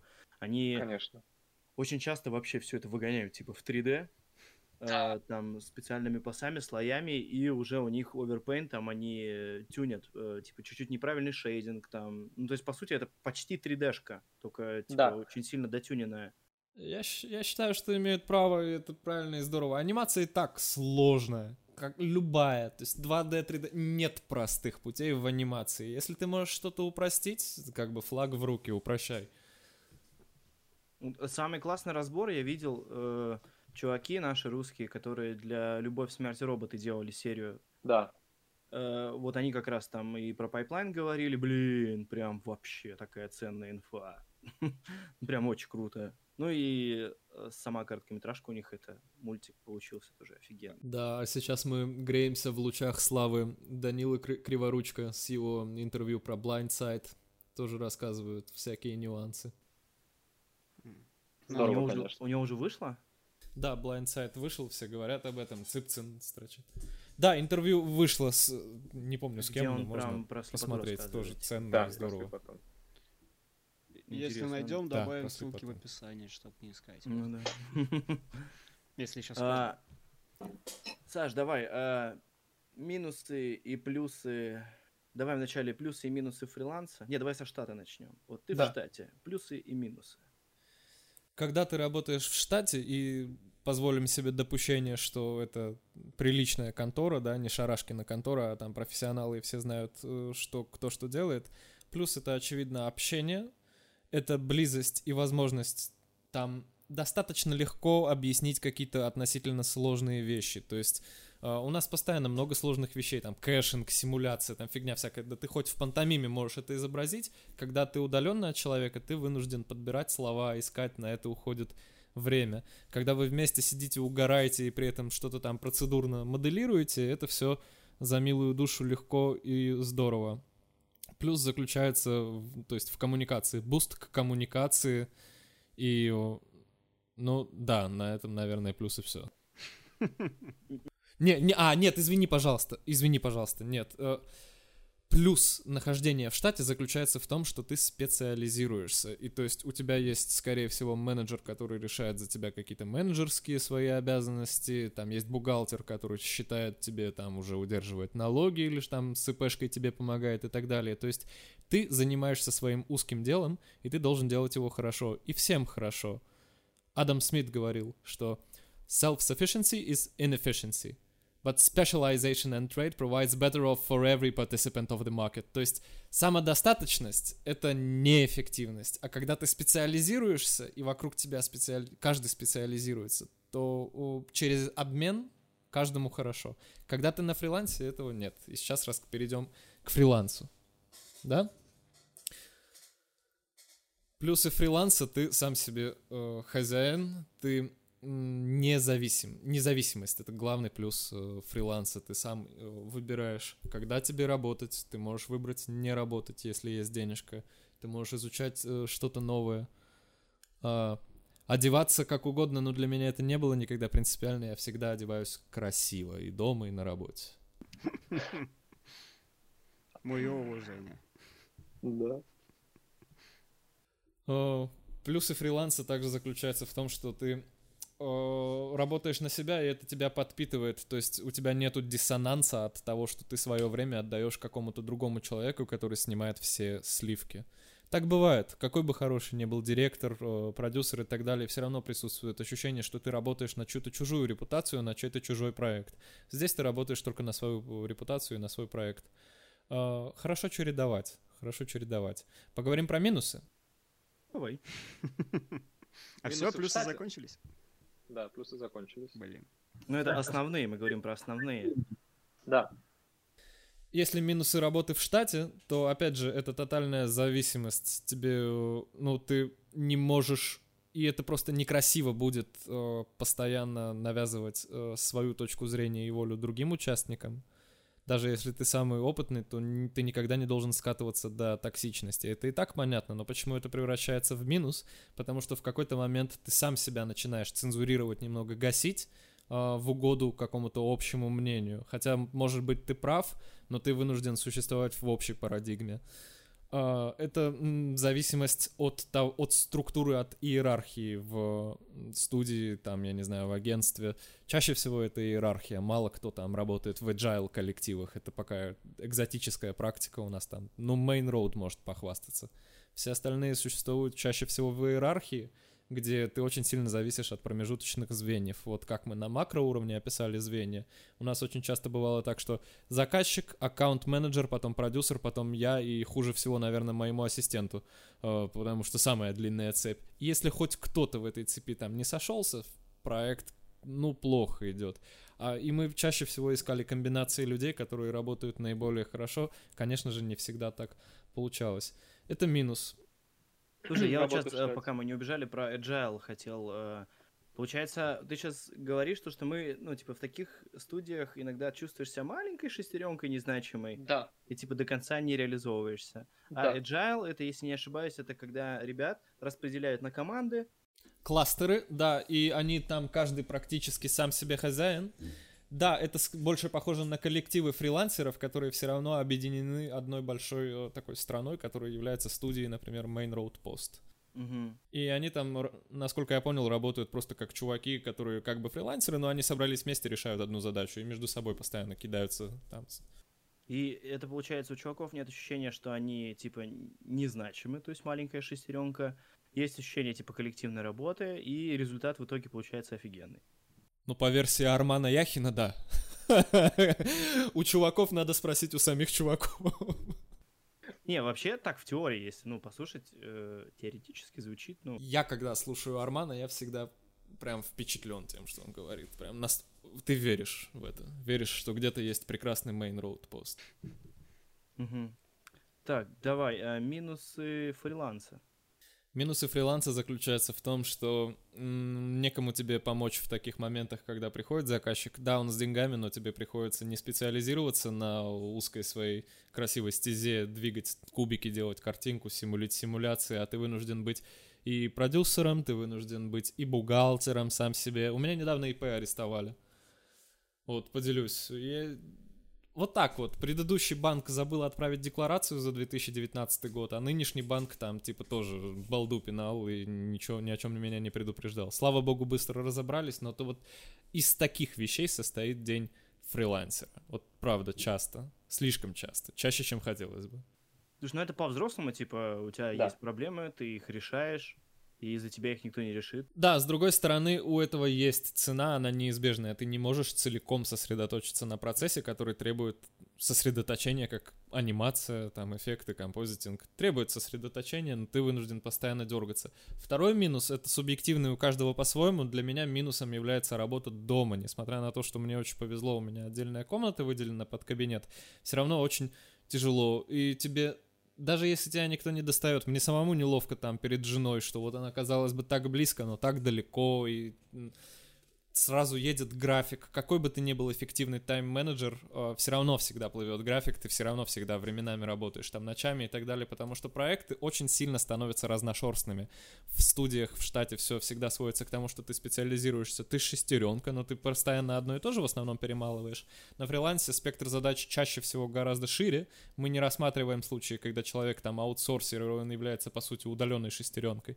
Нет, чаще всего фриланс для генералиста особенно является, что разные совершенно разношерстные проекты. Да, всегда едет график, это неизбежная история. Работа дома для меня является минусом, я очень... Ты не думал о коворкинге? Думал, думал. Пандемия все-таки немножко скомкала эти планы.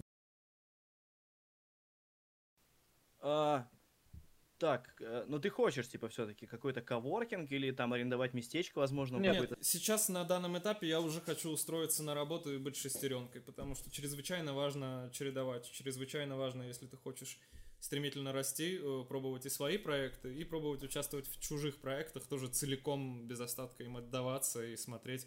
Главное просто в хорошем месте оказаться, да, не в шарашкиной конторе, чтобы вобрать в себя чужую мудрость, а потом ты снова выйдешь на фриланс и будешь делать что-то свое. Ну, это ж когда-то закончится. Мне кажется, да. ты не сможешь, типа, всю жизнь бегать. Там станет тебе, мне кажется, лет 40, и все. Ты такой вышел на фриланс, а уже не берут никуда. Я, блин, безусловно рассчитываю, что к 40 годам я буду заниматься чем-то, ну, немножечко другим. Режиссурой, э, в крайнем случае, арт-дирекшеном. Это если мне хватит таланта и норова. А если не хватит, то свою студию открою. Угу. Ну, это, мне кажется, типа, прям логичный путь. Да. Типа, в дизайне когда ты вырастаешь, знаешь э, все нюансы и можешь их организовать. Это то, что надо. Кстати, как ты вот на фрилансе занимаешься организацией своего времени, как планирование, тайм-менеджмент? Я решил для себя, что чем проще, тем лучше. Я собирал э, жесткое расписание, но я его держусь в относительно спокойные времена. Потом прилетает какой-нибудь условный Сбербанк, и все летит к чертям. И ты смотришь на расписание, и из-за того, что ты ему не соответствуешь, у тебя сразу получается вот этот вот эффект «а, пошло все нафиг». Это правда психологический эффект, который вот когда ты прям ничто не получается как хочешь, и ты такой «все или ничего». Ну, раз у меня не получается идеально, то пошло все типа к черту, и ты там начинаешь упаднически себя вести, поэтому я решил, что чем проще, тем лучше. У меня есть утренние ритуалы, там всякая медитация, вставать в одно и то же время, в определенное время работаю, и для меня главная фишка является работа с таймером, то есть э, я по, по технике помодору, да, я работаю 25 минут, там 5 минут перерыв, потом после 4 сессий большой перерыв. Супер полезная история, потому что есть очень классный эффект, он называется эффект Зейгарник. Блюма Зейгарник — это советский психолог, светило просто из Прибалтики.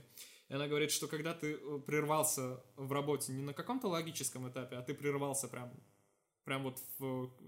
кипит работа, ты прерываешься, уходишь, у тебя мозг отдыхает, но ты возвращаешься, и ты сразу знаешь, что тебе делать. То есть ты не раздумываешь над следующим этапом, ты вернулся сразу в поток. И это очень классная техника. Таймер, работать с таймером всем рекомендую. И то есть с помидоркой нужно прям вот как он прозвонит, сразу уходить, не добивая. Конечно, так в этом и фишка его, типа. Ну, типа там, да, минутку ты можешь там досидеть, если там важно поставить симуляцию какую-то, но продолжать дальше работать, это глупо, тогда это не работает. Это классная тема, всем рекомендую пользоваться. И когда у тебя помодоро, то ты сразу читаешь, окей, окей, я сегодня работаю 8 сессий. 8 сессий. И ближе к концу это чаще всего перерастает в то, что ты уже хочешь досидеть нормально, но хотя бы тебе не приходится заставлять себя а, работать. Ты садишься и такой, ну, 8 раз по 25 минут я точно переживу. Конечно, получается гораздо больше, но дальше ты уже встаешь, когда жена зовет тебя обедать, ужинать. Собак гулять. Ну, типа, бывают же какие-то там эмоциональные упадки, э, как ты с ними справляешься? Хожу ну, просто, типа, вечер... знаешь, да. Лень. Хожу на вечеринки CG Point. Тоже всем рекомендую. Это самый лучший способ справиться с таким э, упадком. И правда, Ну, для меня это решается только общением, как выяснилось. Мне казалось, что я интроверт. Нет, на самом деле интроверты тоже нуждаются обязательно в такой подзарядке. Э, Это потому, что другой человек для тебя это зеркало. Ты, тебе кажется, что все не так, ты с ним немножко резонируешь, синхронизируешься, он как камертон работает. Ну, вообще, мы как дизайнеры, мне кажется, мы ну, делимся какими-то эмоциями, там, ну, типа, Да. делаем ролики, там, делим, делимся идеями, все это там передаем в свои картинки, и очень важно, чтобы, ну, типа, мы эту энергию откуда-то брали, мы же не можем ее, типа, если у тебя никакая жизнь, ты там сутками за Конечно. компьютером и ничего больше не видишь, э, типа, какие картинки ты будешь классные делать? Как- Ты ничего Сложная не работа, когда ты каждый день как бы заставляешь себя нет сесть за компьютер другого 8 пути. часов выдавать Сложная шедевр. работа, когда ты Как каждый это? день заставляешь Как себя это? сесть за Не компьютер знаю. 8 часов и выдавать шедевр. Как это? Как это? Н- Это не да. знаю. Слав, расскажешь расскажешь про про то же самое? Как, Как, какой какой у тебя подход в работу, где черпать вдохновение? Ой, у меня подход работы такой, как бы быстрее сделать, чтобы появилась возможность куда-нибудь поехать. Потому что у меня, в принципе, задачи складываются такие. Я совмещаю полезное с приятным, точнее, приятное с приятным. Я дел- делаю э, анимацию, которая приносит мне удовольствие, и она же э, позволяет мне путешествовать, что приносит мне удовольствие.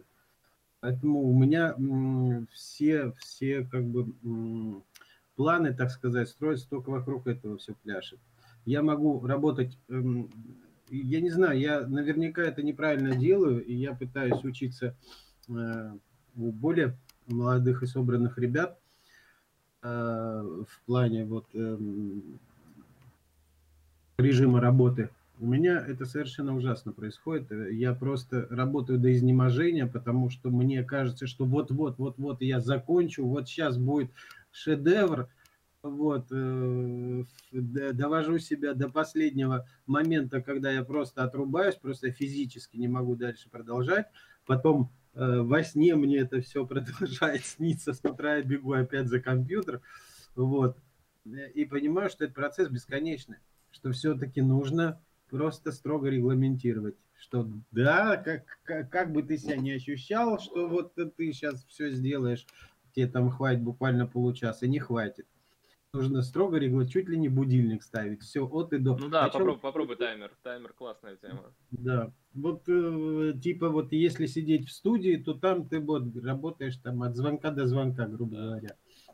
Вот, а если ты дома самостоятельно, но у меня ситуация как бы такая, что у меня основная цель э, как раз таки именно совместить вот этих два приятных момента путешествия и э, анимацию. Поэтому как бы я, я бы с удовольствием поработал бы в студии э, именно для того, чтобы набраться опыта и как бы как-то вырасти. И тогда, как, как вот ты, Саша, и говорил, вот я считаю, что это очень правильные слова, все, что ты говоришь. Но как это применить себе, я пока не знаю. Как-то Ну, это очень круто. Слушай, а вот э, ты путешествуешь, и это как-то, ну, отражается на работах? Ты уже делал какие-то, может, работы под вдохновением э, от путешествия? Нет. Ну, я бы так не сказал, потому что э, как раз-таки я начал э, плотно заниматься моушеном э, во время локдауна.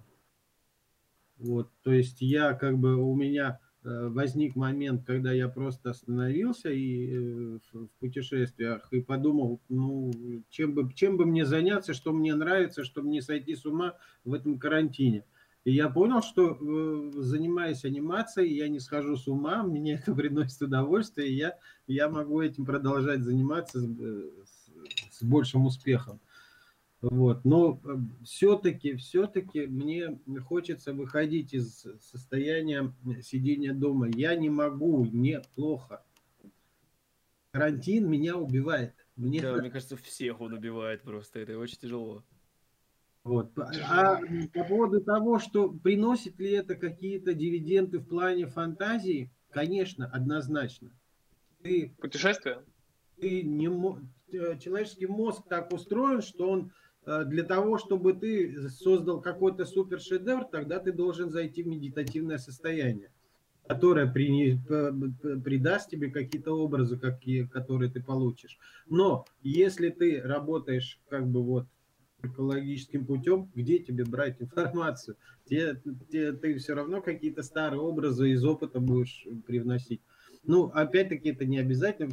Даже, даже просто яркие краски, когда ты видишь, это тоже дает э, знать. Угу. Так, это, Слав, мы, сейчас, да. мы сейчас вернемся к тебе. У меня последний вопрос Александру. А, и мы переключимся сразу на тебя. Ты нам расскажешь свою историю. Мне очень интересно послушать. А мне тоже. Вот. Mm-hmm. Так, Саш, последний вопрос. Это как раз про твой курс, который планируется на Вольнице, я так понял, да, да вместе да. с Алексеем Чуркиным. Да. А, расскажи про него, что это за курс вообще, о чем, куда, зачем, почему. Спасибо за вопрос. У нас, э, да, за возможность рассказать. Это такой первый раз, когда я публично об этом говорю. А, действительно, мы собрались сделать курс. Сейчас на Вольнице такая история, что Чуркин полностью доверяет авторам, и, по сути, каждый, кто получает там площадку Вольницы для того, чтобы делать свой курс, он делает авторский курс. Нова сделала свой абсолютно авторский курс. Разумеется, там Алексей никак на него не влиял. То же самое, я подозреваю, со Степаном и так далее. Все, что сейчас делается. И точно так же он на откуп, ему понравилось со мной работать по итогам мини-курса по After Effects. И у нас недавно был даже конкурс, мы подводили там а, итоги того, как люди прошли этот курс, сделали свою там видео, втречили в него шурешки, которые сами сделали. Абсолютные новички. А, мне не очень понравилось делать для новичков. Я решил э, ну, заостриться на том, что я могу рассказать и что я могу решить. А, мне видится проблема в том, что сегодня большое количество фрилансеров наводняет рынок, и у них отсутствует вот как раз вот это понимание последовательности Э, этапов в создании анимации, причем любой, и 2D-шный, и 3D-шный. Они не очень понимают, а что от них ждут, в каком качестве они должны работать в команде, что от них будут ждать в команде, и, и на, наоборот, чего от них ждет заказчик, если вдруг они фрилансеры. И наши проекты все очень разные, каждый проект это отдельная история. Мало того, что инструментов очень много, колоссальное количество инструментов, очень много курсов заточены на отдельные инструменты, а их поразительно много – Каждый как будто для своего, но все они решают одну задачу – рассказать историю. Ну, чаще всего вот такой дизайн, motion дизайн. Рассказать историю, показать какую-то анимацию. Motion дизайн. Не будем сейчас э, вдаваться в определение того, что такое motion дизайн. Но motion дизайн зависит от инструментов, но не определяется ими. И есть определенные универсальные пути, которыми, мы, которыми, мне кажется, можно научить других людей. Мне повезло это видеть когда я учился в Авгике на продюсера, и нам рассказывали от и до, нас прям учили, что продюсер это человек, который знает технический процесс досконально. Если он не знает э, там даже, что происходит в постпродакшене, что зачем идет, то это не продюсер, это детский сад, все происходит. И точно так же профессионал, особенно если он на фрилансе, потому что, опять же, ответственность больше, ты напрямую работаешь с заказчиком, никто не прикроет твою спину, ты должен знать процесс досконально, а как это принято в индустрии. Кажется, что как будто никак не принято. На самом деле принято, есть определенные стандарты. Они размываются сейчас, к сожалению, мы это видим в основном по сфере э, видеоконтента, видеопродакшена, что наводнилось огромное количество специалистов из Инстаграма, из ТикТока, которые делают маленькие вайны, и вот, бац, они попали в мир больших денег, им начали давать заказы сделайте нам рекламу такую-то, секую-то. И, и это круто, это здорово, что появился такой альтернативный рынок, совершенно самобытный, который дает возможность реализоваться талантам, у которых не было денег на крутое оборудование. Но проблема наступает в тот момент, когда происходит коллизия миров, когда они сталкиваются с матерой индустрии, в которой люди привыкли вообще-то ходить на работу, относиться к этому, к, к съемочной смене как к работе, и вообще-то должен быть обед на съемочной смене. А инстаграмный продюсер не знает этого и не знает, где заказывать этот обед, не знает, что такое рельсы, не знает, что к камере должен быть там механик и так далее. А, все в видеопродакшенах сейчас сталкиваются с такими а, проблемами. Но нас ждет то же самое примерно в сфере motion дизайна. Это чревато тем, что, а, во-первых, будет огромное количество потерянных специалистов бродить по рынку, которые будут рандомно сталкиваться с клиентами – продавать свои услуги, как-то неправильно себя оценивая, там, делая все шиворот на выворот, задом наперед. Казалось бы, как это коснется там меня, матерого моушен дизайнера, скажет какой-нибудь там матерый моушен дизайнер. Не, я, я только учусь. А, коснется, потому что клиенты ну, это же тоже не гомогенная среда, они все меняются, они взаимодействуют со специалистами, они смотрят на поведение рынка труда, и они корректируют свое поведение. И если они встреч, встреч, сталкиваются с некомпетентностью, то дальше они уходят не в ту сторону, они отражаются и не в ту сторону идут.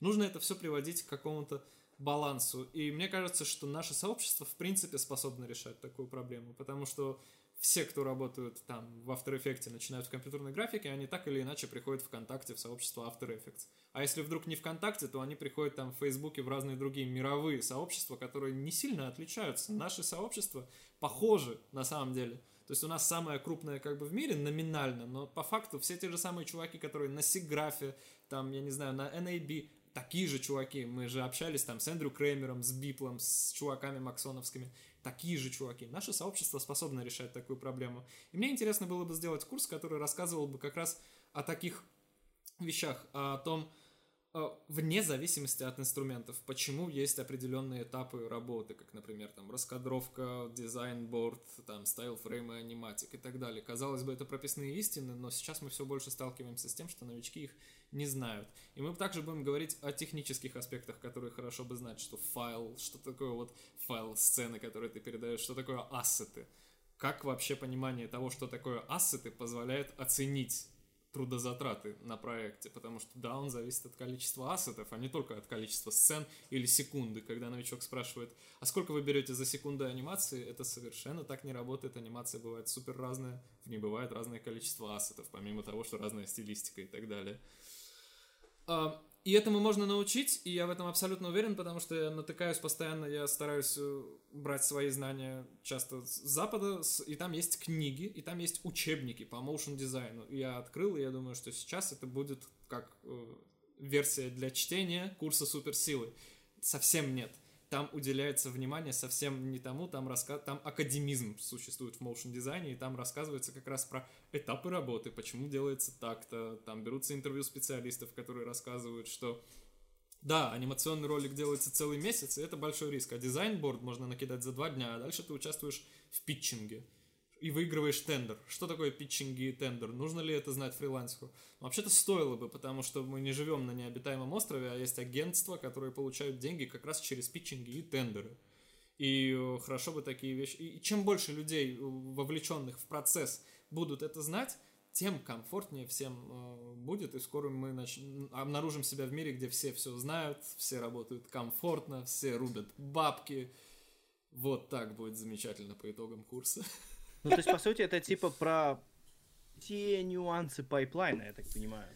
Верно, то есть это про опыт, который приобретается в основном уже при взаимодействии э, там с разными участниками рынка, при э, нахождении в студии и так далее. То, что трудно найти там гугля курсы по After Effects, тебе это не рассказывают. Посмотрите, и вот что еще мне интересно. Мне интересно в качестве практических заданий на курсе давать не, не совсем то, что обычно дают, потому что мы часто видим там обучение, классная походка, ты ее выкладываешь в Инстаграм, там, в разрешении 5 на 4, и у тебя классная походка персонажа.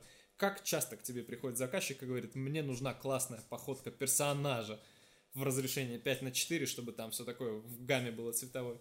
Чаще всего приходят и говорят, мне нужно показать мой продукт, мне нужно показать там кредитную карту, мне нужно показать свой сервис. А, и тут очень многие сталкиваются с проблемой, что почему-то я свои проекты делаю, они выглядят офигенно, а я делаю проекты для клиента, и они выглядят убого. И не всегда потому, что плохой клиент такой секой вносит правки, а потому что нужно уметь перенести, перевести вот эту скучную, часто скупую, ну блин, как прорекламировать кредитную карту. Нужно уметь перевести это на язык моушен дизайна. Это тоже абсолютно возможно, потому что рекламщики крутые именно это и делают. Они берут какой-то сухой продукт, какой-то сервис, прям такой совершенно в нем нет ничего творческого. Берут и переводят и рассказывают про это креативно, как э, Гудков прорекламировал Marketplace, вот этот беру, вот это, делай покупки на беру. Ну, блин, и нужно уметь э, взять продукт клиента, и о, перевести это на язык motion дизайнера и сказать это интересно. Есть технологии, есть техники, которые учат вычленить вот этот креатив и, и так далее. Это тоже будет на курсе, я правильно понимаю? Да, да, и мы будем разбирать именно такие кейсы. То есть э, мне интересно показать э, что-нибудь с кредитной картой, что-нибудь втречить изображение в телефон, потому что, блин, все с этим сталкиваются. Э, в курсах нет нормальных обучений, потому как это делать. А, а есть, между прочим, простые техники. И, то есть, это такие вещи, у нас пока проблема в том, что мы не знаем, как это продать и сформулировать, потому что это вещи, они супер нужные, но не очевидно супер нужные. Просто я думал, на курсе типа не будет э, инструментарий, то есть а там все-таки какие-то будут э, прям кейсы, что ли, или Будут кейсы, будут кейсы, причем самые разнообразные, и 2D, и 3D, но мы будем все сводить максимально к тому, что, чуваки, вы можете воспользоваться любым инструментом для того, чтобы достичь э, результата. А этапы результата обязательно такие. То есть у нас есть раскадровка, аниматик, дизайн-борд, плюс сторонним мы рассмотрим, а, из чего состоят вообще 3D-ассеты, что такое 3D, чем отличается принципиально 3D-пайплайн от 2D-пайплайна, откуда возникает такая узкая специализация в, в 3D-графике. И, ну, то есть это очень обширный курс. И у меня есть программа, кажется, что это все очень разношерстные вещи. Нет, есть программа, которую я однажды написал, я ее не менял, потому что она прям все это в себя очень четко включает. А вот как сформировать предложение, как продать эту историю четко, вот уже больше двух месяцев сидим, думаем, я какие-то вот иллюстрации делаю, пока вот э, думаем. В начале следующего года будем стартовать. В начале... Слушай, ну мне кажется интересно, то есть я mm-hmm. что-то подобного ничего даже не видел. Это да, реально, да. типа, опыт, который ты можешь получить только, ну, в бою, по сути. То есть, или да, в студии, да. или на проектах. Если у меня будет возможность вот так же каждому человеку говорить, что это за курс, я, безусловно, продам этот курс. Но нам нужно придумать э, какую-то вот такую компанию в сетях, картинки и так далее. Четко, четкий месседж. Так, а мы, а мы можем добавить ссылку? Абсолютно. Ну, типа, она будет? Ссылка-то? Ссылка на что? На курс в начале следующего года. Угу. То есть мы, мы ничего не добавим сейчас. Но мы можем пока добавить нет, ссылку на вольницу, где да. люди могут ожидать курс в следующем году. Угу. Вот. Мы его анонсируем, да, обязательно. Угу. Классно. Спасибо. Может, может тоже записаться? Я подумаю. Я буду польщен. Ну, ты, ты все знаешь, я тебя ничему не научу. Блин, это знаешь, типа, ты все знаешь, но тебе, когда структурированно это все преподают, э, ты такой, ммм, прикольно. Я точно знаю, что смогу это сделать. Я не самый лучший на свете художник, я не самый лучший аниматор, но вот это я точно смогу сделать именно благодаря... Ну, уникальному так сложилось, да, что я окончил продюсерский факультет и поработал в разных совершенно экстремальных друг от друга вещах. Полнометражная анимация и рекламное агентство, которые прям на разных полюсах одного и того же. Кайфово. Угу. Да. Окей. А Спасибо. А есть Какие-нибудь э, ссылки на вот эти зарубежные книги э, где Да, да, я, да, я пришлю, я одну прям прорекламирую и пришлю, чтобы мы ее приложили. Она называется Design for Motion. И там как раз э, рассказываются вот эти вот все этапы, так как я бы их хотел изложить, просто переведя на русский язык. Вот максимально простая задача у меня будет. Окей, okay. тогда тоже добавим в описание. Да. Ссылку. Спасибо. Так, Спасибо за возможность рассказать про это, ребят. Uh, да, слушай, тебе на самом деле спасибо, что поделился ценной mm-hmm. инфой. Я думаю, то, что ты до этого рассказывал, все максимально полезно, потому что ну, мне было интересно послушать в любом случае. Спасибо. Это очень круто. А то, что еще и курс будет, это прям вообще. Uh, сейчас перейдем к Славе. Со Славой мы познакомились на CG Point, и я прям вообще удивился на самом деле, что увидел человека. Ну, Слав, ты выглядишь взросло, извини. Очевидно, и мне стало интересно, что ты там вообще делаешь. Вот, а оказывается, Слава у нас junior motion дизайнер, который, Слав, тебе 51, я правильно? Да. 51 год, который ворвался в motion с ноги просто. И вообще очень интересно послушать, ну, почему ты так решил сделать, с чего, откуда это возникло. Э, рассказывай. Ну, блин, ребят, во-первых, мне очень э, лестно слышать э, такие оценки от э, монстров motion дизайна. Вот, на самом деле, э, я, честно говоря, был удивлен, а какие ко мне могут быть вопросы? Ну, ну, я занимаюсь тем, что мне нравится, и подумаешь, неужели возраст э, имеет значение? Но, э, как оказалось при общении, что э, почему-то ребята все комплексуют по этому поводу. Там, господи, там мне уже 30, там, 5 лет, я уже там старый для этого всего, да что делать? Ребят, ну если, если ты любишь свое дело, какая разница? Какая разница? Другое дело, если э, стоит вопрос как бы денежный, хотя он м, абсолютно правильный, денежный вопрос должен быть, потому что все, что ты делаешь, оно должно не просто оцениваться там, ой, какой ты молодец, там, знаешь, как э, ребеночка какого-нибудь там хвалят за то, что он там в лужу наступил. Денежный момент, он э, очень серьезно э, поднимает твою самооценку, что ты действительно умеешь что-то делать. Человек не будет тебе платить просто так, если ты делаешь фуфло. А, но с другой стороны, э, если ты занимаешься тем, что тебе нравится, э, ты не будешь оглядываться на то, что э, там какие-то могут быть препоны возрастные. Лично для меня так.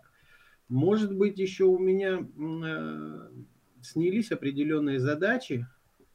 Мне в этом плане уже проще. То есть я теперь просто свободный человек, который делает то, что хочется. Вот мне нравится этим заниматься, я этим занимаюсь. Не перестанет нравиться, я перестану этим заниматься без какого-то страха потерять деньги там или еще что-то. Вот. Ну и я был бы очень рад, если э, мой опыт вдохновил бы других людей, э, которые чего-то там боятся. Бояться нельзя никогда, это раз. Э, и во-вторых, я думаю, я прошел те же этапы и прохожу до сих пор которые проходят все, когда ты что-то делаешь, и у тебя ничего не получается, и ты думаешь, блин, какой же ты тупорылый, вообще какого хера ты сюда залез. Вот, и э, если честно, мне вообще еще и шифроваться приходится, потому что э, все-таки отношение э, определенного сообщества возрастного к другому возрасту, оно предвзятое. Кажется, есть.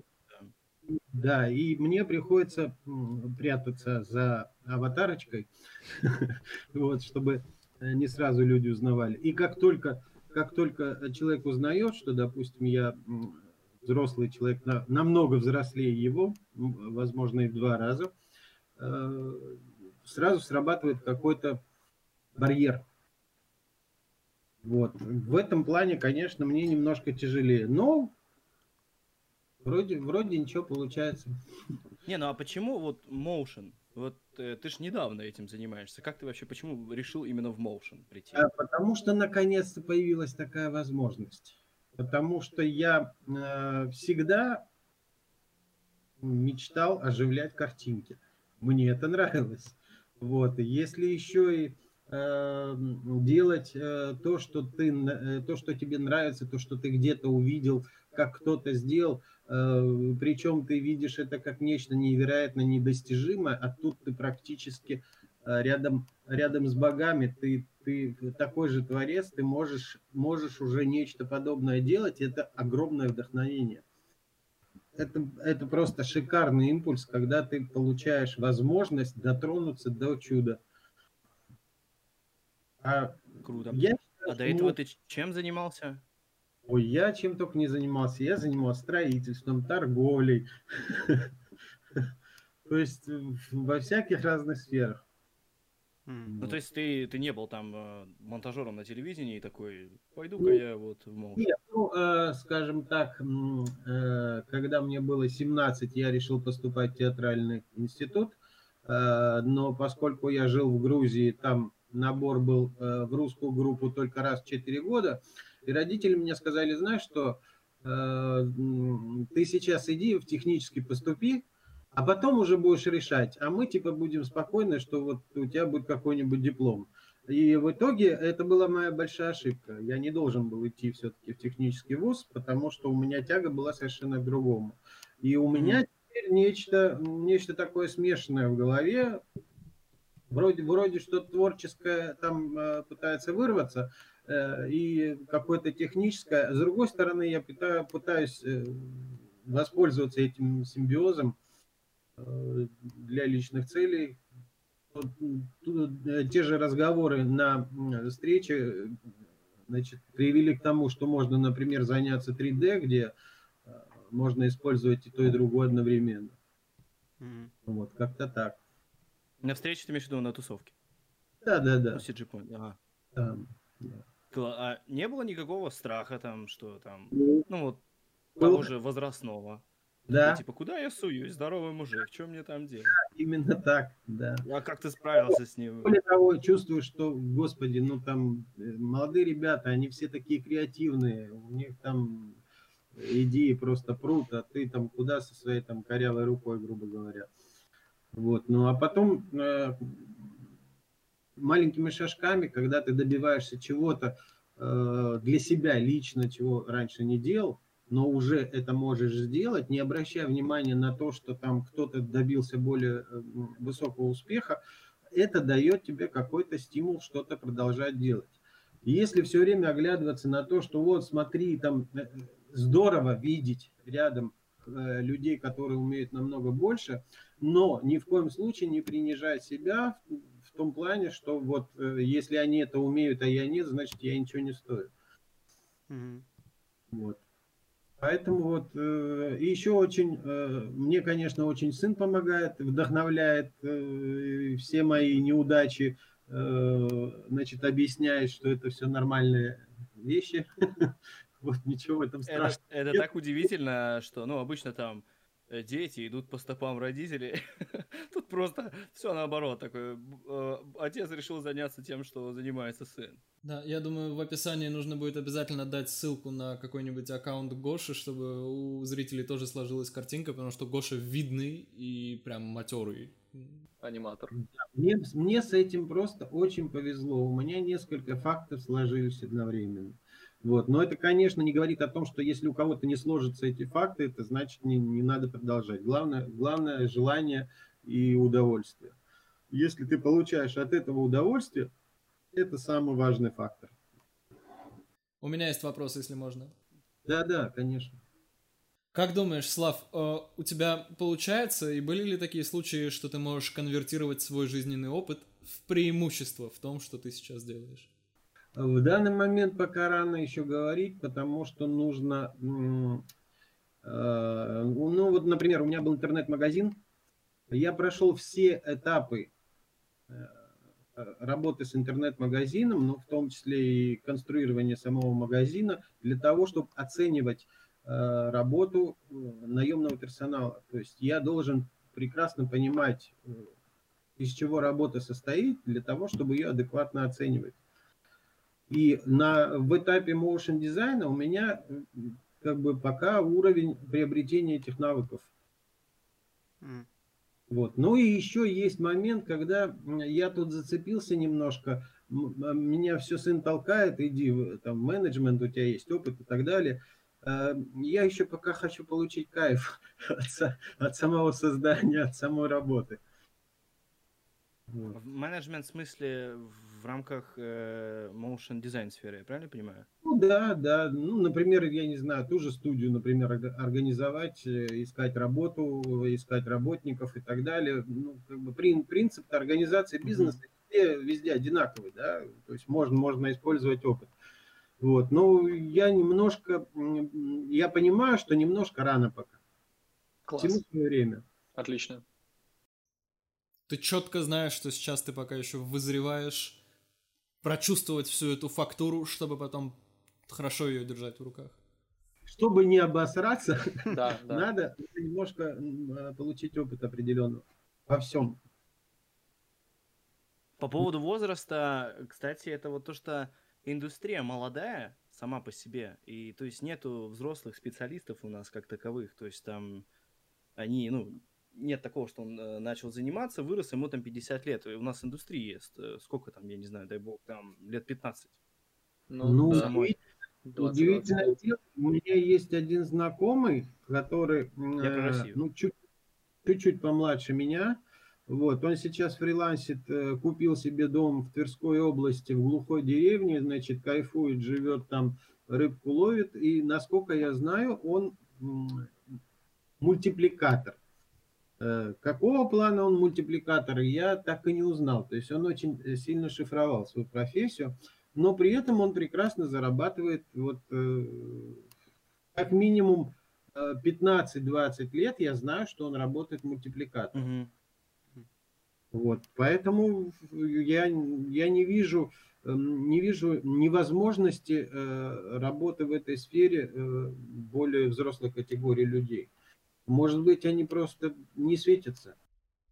Есть возможность, я в преддверии нашей беседы тоже думал, а чем вызван такой интерес, но он вызван не на пустом месте. Так сложилось просто, что, в принципе, людям, людям более возрастным бывает сложнее с техникой, а наша работа сопряжена с техникой. Очень часто поэтому есть определенный стереотип, когда люди возрастные, ты не единственный, да, бывает, приходят в общество и начинают, ну я такой старенький, помогите мне, подскажите, вот все такое – и очень многие испытывают снисхождение по этому поводу. Ну, блин, я не испытываю снисхождение. Мы тут, блядь, не на Happy Meal собрались, мы, типа, работаем. А, да, Слава просто крутой чувак, просто вне зависимости от возраста, поэтому тебе респект, прям. Слушай, а вот ты говоришь э, стереотип, что взрослые не могут там э, в ПК. Но мне кажется, да, это да. вопрос, э, просто был ли все время у человека этот ПК. Допустим, Конечно. вот э, у меня там в семье отец, отец, он хоть и моряк, но он типа там шарил в ПК вообще нормально. Прям я иногда э, прихожу, он там собрал игру какую-то. Чувак моряк, то есть ему вообще типа до этих компьютеров. Я прихожу, а он там закодил игру, оставил ее на рабочем столе, чтобы я посмотрел и типа охренел. Но я малой, я такой, типа, что, игра? Ну, нормально, в свои поиграю, короче. Типа, я, ну, не оценивал объективно это все. То есть тут, мне кажется, вопрос, как ты часто сталкиваешься с этими технологиями, хочешь ли их изучать. Просто человек, который не сталкивается, понятно, что у нас все примерно одно и то же. Там от телефона, от приложений к компьютерам примерно механика одна для всего. Просто человек, который не знаком с этой механикой где-то в, в каком-то отдельном месте, ему, да, будет это в общем сложно впитывать. Но если он знаком с компьютером, в остальном должно быть все ну, это да, но стереотип это стереотип. Он же берется не ну, на да. таких случаях, а на самых видных, массовых, типа, и самых, скорее всего, обидных. вот. Поэтому он не учитывает такие штуки, да. Угу. И, и в, в Штатах, э, по-моему, ситуация немного иная, чем у нас. Mm. Вот Ар- Артем от Воденков, от Воденков. Отвод. Отвод. Отводов, да, отвод.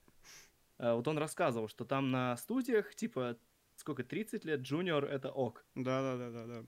Ну, то есть ты там, я так Класс. понимаю, зак- закончил там какие-нибудь, может, академии, там что-то поделал, короче, и устроился в студию в 30 лет, и ты джуниор, и это считается нормой. То есть уже более выше они там, типа, от 35 к 40. То есть такая история. А у нас уже там, знаешь, 22 года, это хозяин студии, в общем, да, креативный, креативный продюсер, директор. И моушен дизайнер вот этот 30-летний стоит такой. Генералист. Смешно. Не знаю, все это стереотипы и мне кажется, со временем, может, ну, пропадут они все-таки. Да, стереотипы это глупо. Стереотипы это глупо. Но даже если воспринимать стереотипы, то меня не так сильно э, ввергает в диссонанс 50-летний моушен дизайнер, как 22-летний директор. Вот это гораздо больше меня повергает. Вот э, у Славы есть бэкграунд, там куча опыта в других сферах, и это все отлично будет в синергии работать mm. э, в моушене, там, в анимации, которой он занимается. А какой бэкграунд у 22-летнего? Ну, если он с 12 э, лет фигачит, ну, вот, например. Ну, кстати, да, если он с 12 лет фигачит, то да. Ну, значит, он не образованный, значит, он фигачил, а не учился, значит, он шпана, как бы. Невозможно одно вместо другого. Ну, он мог и учиться. Ну, бывают вундеркинды, бывают вундеркинды, но это супер редкая история. Я внесу, если можно. Мне кажется, что на самом деле все это отношение э, к возрасту тому или иному э, формирует рынок. То есть, Конечно. если, допустим, э, работодателю не нужны люди предпенсионного возраста, именно потому что э, с них можно меньше вытянуть ресурсов. Mm. Более молодые люди, они более ресурсные. Во-первых, они большего хотят в жизни, соответственно, будут больше стараться, они э, имеют э, шанс э, больше, чем Э, более взрослые люди чему-то научиться новому и так далее, и так далее. То есть там, там рынок просто отсекает, к сожалению, э, возрастные категории старшие от э, бизнеса и от, от всего вообще, от денег и так далее. Вот. А молодые, молодые э, категории, э, молодые люди как раз могут, да, быть и директорами, и управляющими, и так далее. Тут, тут, тут как раз нет никаких ограничений. Мгм. Ну, в целом, да, я согласен. Типа так и есть. Так что это просто естественный процесс. Никуда от этого не деться. И у взрослых, наверное, тоже в силу, может, э, опыта, опять же, типа молодого можно там сказать, чувак, давай там переработочки, переработочки, станешь классным. Типа взрослому чуваку ты скажешь то же самое, он такой, блядь, я это, типа, я это уже, я это уже видел. Детям моим это скажи. Да-да-да. И еще очень сложно, допустим, взрослому человеку устроиться на работу именно потому, что боятся его опыта. Тоже Это, вот кстати, у нас в сфере даже называется overskill, по-моему, даже есть такой термин. Да, это хорошая история, она стоит более подробного изучения. Что это, почему это возникает. Какие-то конкретные случаи даже можно разобрать. Это вы увидите на следующей неделе. Да ни хрена. Ну-ка расскажи, что там, какие у тебя истории есть про overskill. А, ну почему возникают такие вещи? Да, действительно, потому что люди, может быть... Чаще всего такое происходит, когда в 90-е, там, в 2000-е чуваки начинали, когда еще не было ничего, и они так в итоге никуда и не вписались, но при этом выдавали какие-то самородные истории, которые шли, были а- актуальны для своего времени, например, Масяня. Чувак, который делает Масяню, совершенно замечательный чувак, никуда он, понятное дело, не вписывается. Потому что он ограничен, или что, типа, какая причина? Ну да, это, это, это очень самобытный э, продукт. Это очень самобытный продукт, который был рожден вне каких-то рельс э, индустрийных стандартов, и, соответственно, в, не- в них так и не вошел. Ну, то есть это всегда какие-то такие частные случаи. Ну, то есть чувак сделал э, эксклюзив в своей какой-то эксклюзивной нише, там выстрелил, и сейчас индустрия в нем не нуждается, потому что такой ниши нет. А, ну, например, да, и при этом он же режиссер, он же все делал сам, и он действительно суперскилловый чувак. А по факту, возьмешь ты его анимировать полнометражный мультик, кем ты его возьмешь? Режиссером? Может быть, если это будет что-то типа Масяни и так далее. Они всем нужен режиссер. Места уже разобраны, уже там братику своему дал кресло режиссера, уже там все уже разобрано. Так, ну мы, мы про мотивацию тут, то, что не надо это. В обратную сторону работаем. Дивный Да. новый мир. Блин, ну я считаю, что... Это ж во всех книжках пишут, что, ну, типа, возраст — это цифры, по сути. Понятно, есть стереотипы, но мне кажется, все это можно вот так вот. Там, скрыл аватарочку, там, еще что-нибудь сделал. А, обойти и в свой кайф там что-то делать, чему-то приходить. Где-то даже не нужно скрывать аватарку. Я не говорю про нашу индустрию, там, другие. Э, Ты можешь спокойно просто взять, все поменять. Не, И ну, это круто, естественно, когда люди на это решаются. Я считаю, это очень сильный шаг. Прям такой. Это обалденно. Здесь надо сделать уточнение, что Андрей хоть и выглядит молодой и чистый, как вот яичко прям, ну сколько тебе ты говорил, 44? 40 тысяч. Не, ну типа ты тоже старше, чем, чем мне казалось. И, и, и круто, как бы это видно. 31 ему. 31 мне, да. Чуть младше, чем ты сказал. Господи, 31. О, да, я уже такой старый. Слава Да, просыпался. Мне кажется, типа, вот этот 31-50, это вот, вот так будет. Просто щелчок, и все, и ты уже, тебе уже 50. Ну, Это ж хорошо, что ты так думаешь, что ты будешь стремиться быстрее что-то сделать. И, и мне кажется, ничего не меняется, ну, изнутри ощущения вот эти. И- или меняется. Нет, будет кризис 40 лет. Так уже, Когда- уже были.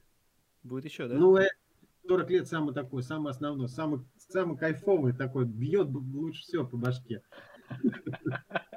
Когда такой, ну все, жизнь окончена, а ничего не сделал. Ну, Мне кажется, это все такая философия, которая всегда во все времена была. Мгм. Когда человек думает о том, что вот он что-то добился и не добился, сравнивает себя с другими и так далее, и так далее. И можно и на, на материальные вещи переходить. Вот я что-то успел заработать, а кто-то заработал еще больше. Если так все время оглядываться, то можно сразу вешаться. М, А Это хороший совет подрастающему поколению. Сразу вешаться. Вот. А на, на самом деле, ищите радость в жизни. Радует это вас? Все. Все супер, остальное все нафиг. Вот хотелось бы, чтобы больше люди с таким подходом делали анимацию. Вот это очень здорово и классно.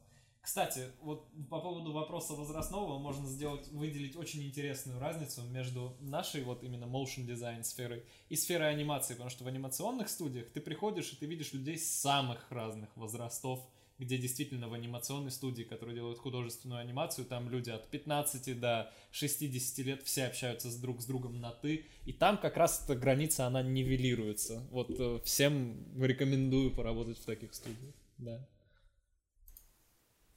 Как раз таки нет, нет, нет оценки, что ты там молодой, Да. значит не специалист, и наоборот. м. Как У раз меня а, самая контрастная компания, где я, наверное, работал. А, ну это телевидение, но я там плотно не коннектил с э, очень взрослыми. А, в геймдев я попал. Это Мгм. мобилки. И вот там у меня 3D-отряд вот этот наш, 3D-отдел, и там вообще прям разношерстное. Там и 40, и там 40 с чем-то, по-моему, было. То есть, и я такой влетел просто, такой... Я не знаю, мне кажется, я в геймдев залетел прям максимально амбициозным, с какими-то вообще, со своими фантазиями, там, выдумал себе мир графики, который должен быть, прилетел туда, а, а там все не так. Ну, мне И кажется, сидят это, муж- кстати, опять же связано с тем, насколько это давно в России эта индустрия, потому что геймдев, он довольно старый, анимационная тема, она вообще очень старая же. Да. И поэтому как бы там вот так вот расплылось, и какие-то мастодонты остаются, приходят новенькие чуваки и все такое, поэтому Мгм. вот, а Motion, он реально там сколько, 10-15 в России лет ему, и... И вот. Кстати, подсказка такая. Геймдев настолько интересен, ну, как альтернативная сфера нашей деятельности, и столько у нас точек соприкосновения, которые всем интересны, что имеет смысл позвать Андрюху, позвать э, Димана Балагана, там еще кого-то, кто в УЕ что-нибудь собирает, и устроить подкаст. Вот этого. Андрюху. Вот, вот, вот, вот это вот. Ты у меня вот здесь. А А, ты здесь. а у меня Андрюха вот, вот тут. А, Ну, блин, мне на самом... Не, мне есть что рассказать про геймдев, но опять же, там, э, Балаган, э, он занимается, у него там Unreal, это уже такой, типа, а там AAA истории. Э, У меня все-таки это, типа, мобилки, там Мгм. все нужно оптимизировать, свой движок, э, совершенно, типа, другая тема. Ну, ну, есть что рассказать, можно, конечно. Блин, интересная, интересная тема, надо ее будет пощупать. Ну, кстати, но- еще а- же Ваня Волощук, он в, в геймдеве работает буквально сейчас. Как. Но он, кстати, он там смысле, что он делает? Он свой? в геймдеве. То есть у них там отдел рекламы, я так понимаю. Да, маркетинг. да, да. А Вася работает моушером в Сбербанке, давай спросим его про финансы в таком случае. Максимально тесное как бы соприкосновение, наверное, из всех нас четверых в данном. Боюсь спросить, какими местами. Это уже вот можно спросить во время... Это вы узнаете на следующей неделе. Опять. Так, э, к Славе еще есть вопросы? Я, в принципе, все, что хотел, услышал. Ну, наверное, нет. Спасибо. Может, у Славы к нам Я супер удовлетворен. ты еще можешь хочешь чем-то поделиться? Не знаю. Я вообще очень рад, что я в вашей компании. Я- мы очень рады, что ты Я вообще согласился с нами поболтать. Это прям вообще очень круто. Похвастаться, я с Калининграда с вами разговариваю. О, Калининграда. Класс. Да, Вы видели, как Калининград выглядит на карте? как? в смысле. Ну, это типа а, Россия, Россия, Россия. Остров. Евро- Европа, Европа, Ев- Калининград. Калининград. Типа. Калининград. Анклав. У меня была смешная история, да. я когда, я когда в позднем 2014 делал карту, мы делали это, я рекламу причем с Валуевым снимал, и типа классный проект был, супер-пупер, мы его сняли за копейки. И там была в конце карта, и мне прям звонит продюсер и говорит, где Крым? Типа, просто жопа, срочно добавляй туда. И я говорю, ну, слушай, ну просто я когда карту делал, там такая специфика, ну, Simple Choker его съел, потому что это отдельная штука. Я говорю, там и Калининграда-то нет. И он да, да, прикинь, он говорит, там и Калининграда-то нет. Он говорит, да всем похуй на Калининград. Ужас. Стыдно, стыдно перед калининградцами было в тот момент. Ну да, да. Вот, кстати, Я я, был- еще хотел добавить по поводу э, терминологии профессиональной. То есть сейчас я шутки понимаю, мошенские. Вот. А когда меня только, только, только когда начал э, читать форумы, там, думаю, люди на каком-то тарабарском общаются, ну что я тут вообще делаю? А, Че, я думаю, можешь заканчивать. Да, Мне кажется, мы все обсудили, очень классно вообще пообщались. Очень много полезной информации от Саши, вдохновляющая история от Славы. Поддержал разговор Тофу. Ну, Вообще я вот этим очень- молчанием своим э, Да многозначительным. ты типа пришел подкаст послушать. Ну да, да, да. Я как За бесплатно. Да, даже, даже не задонатил. Спасибо, я очень польщен, друзья. Я очень польщен, очень приятно пообщались. Получилось лампово, прям так, как, наверное, мы хотели. Ну да. Спасибо Саше, Славе, что пришли. Спасибо Андрею, что собрал всех. Спасибо вам. Все, всем пока. Очень приятно. Спасибо. Обнимаю, я пришлю дорожку, все закодирую. Давай. Покасики. Да.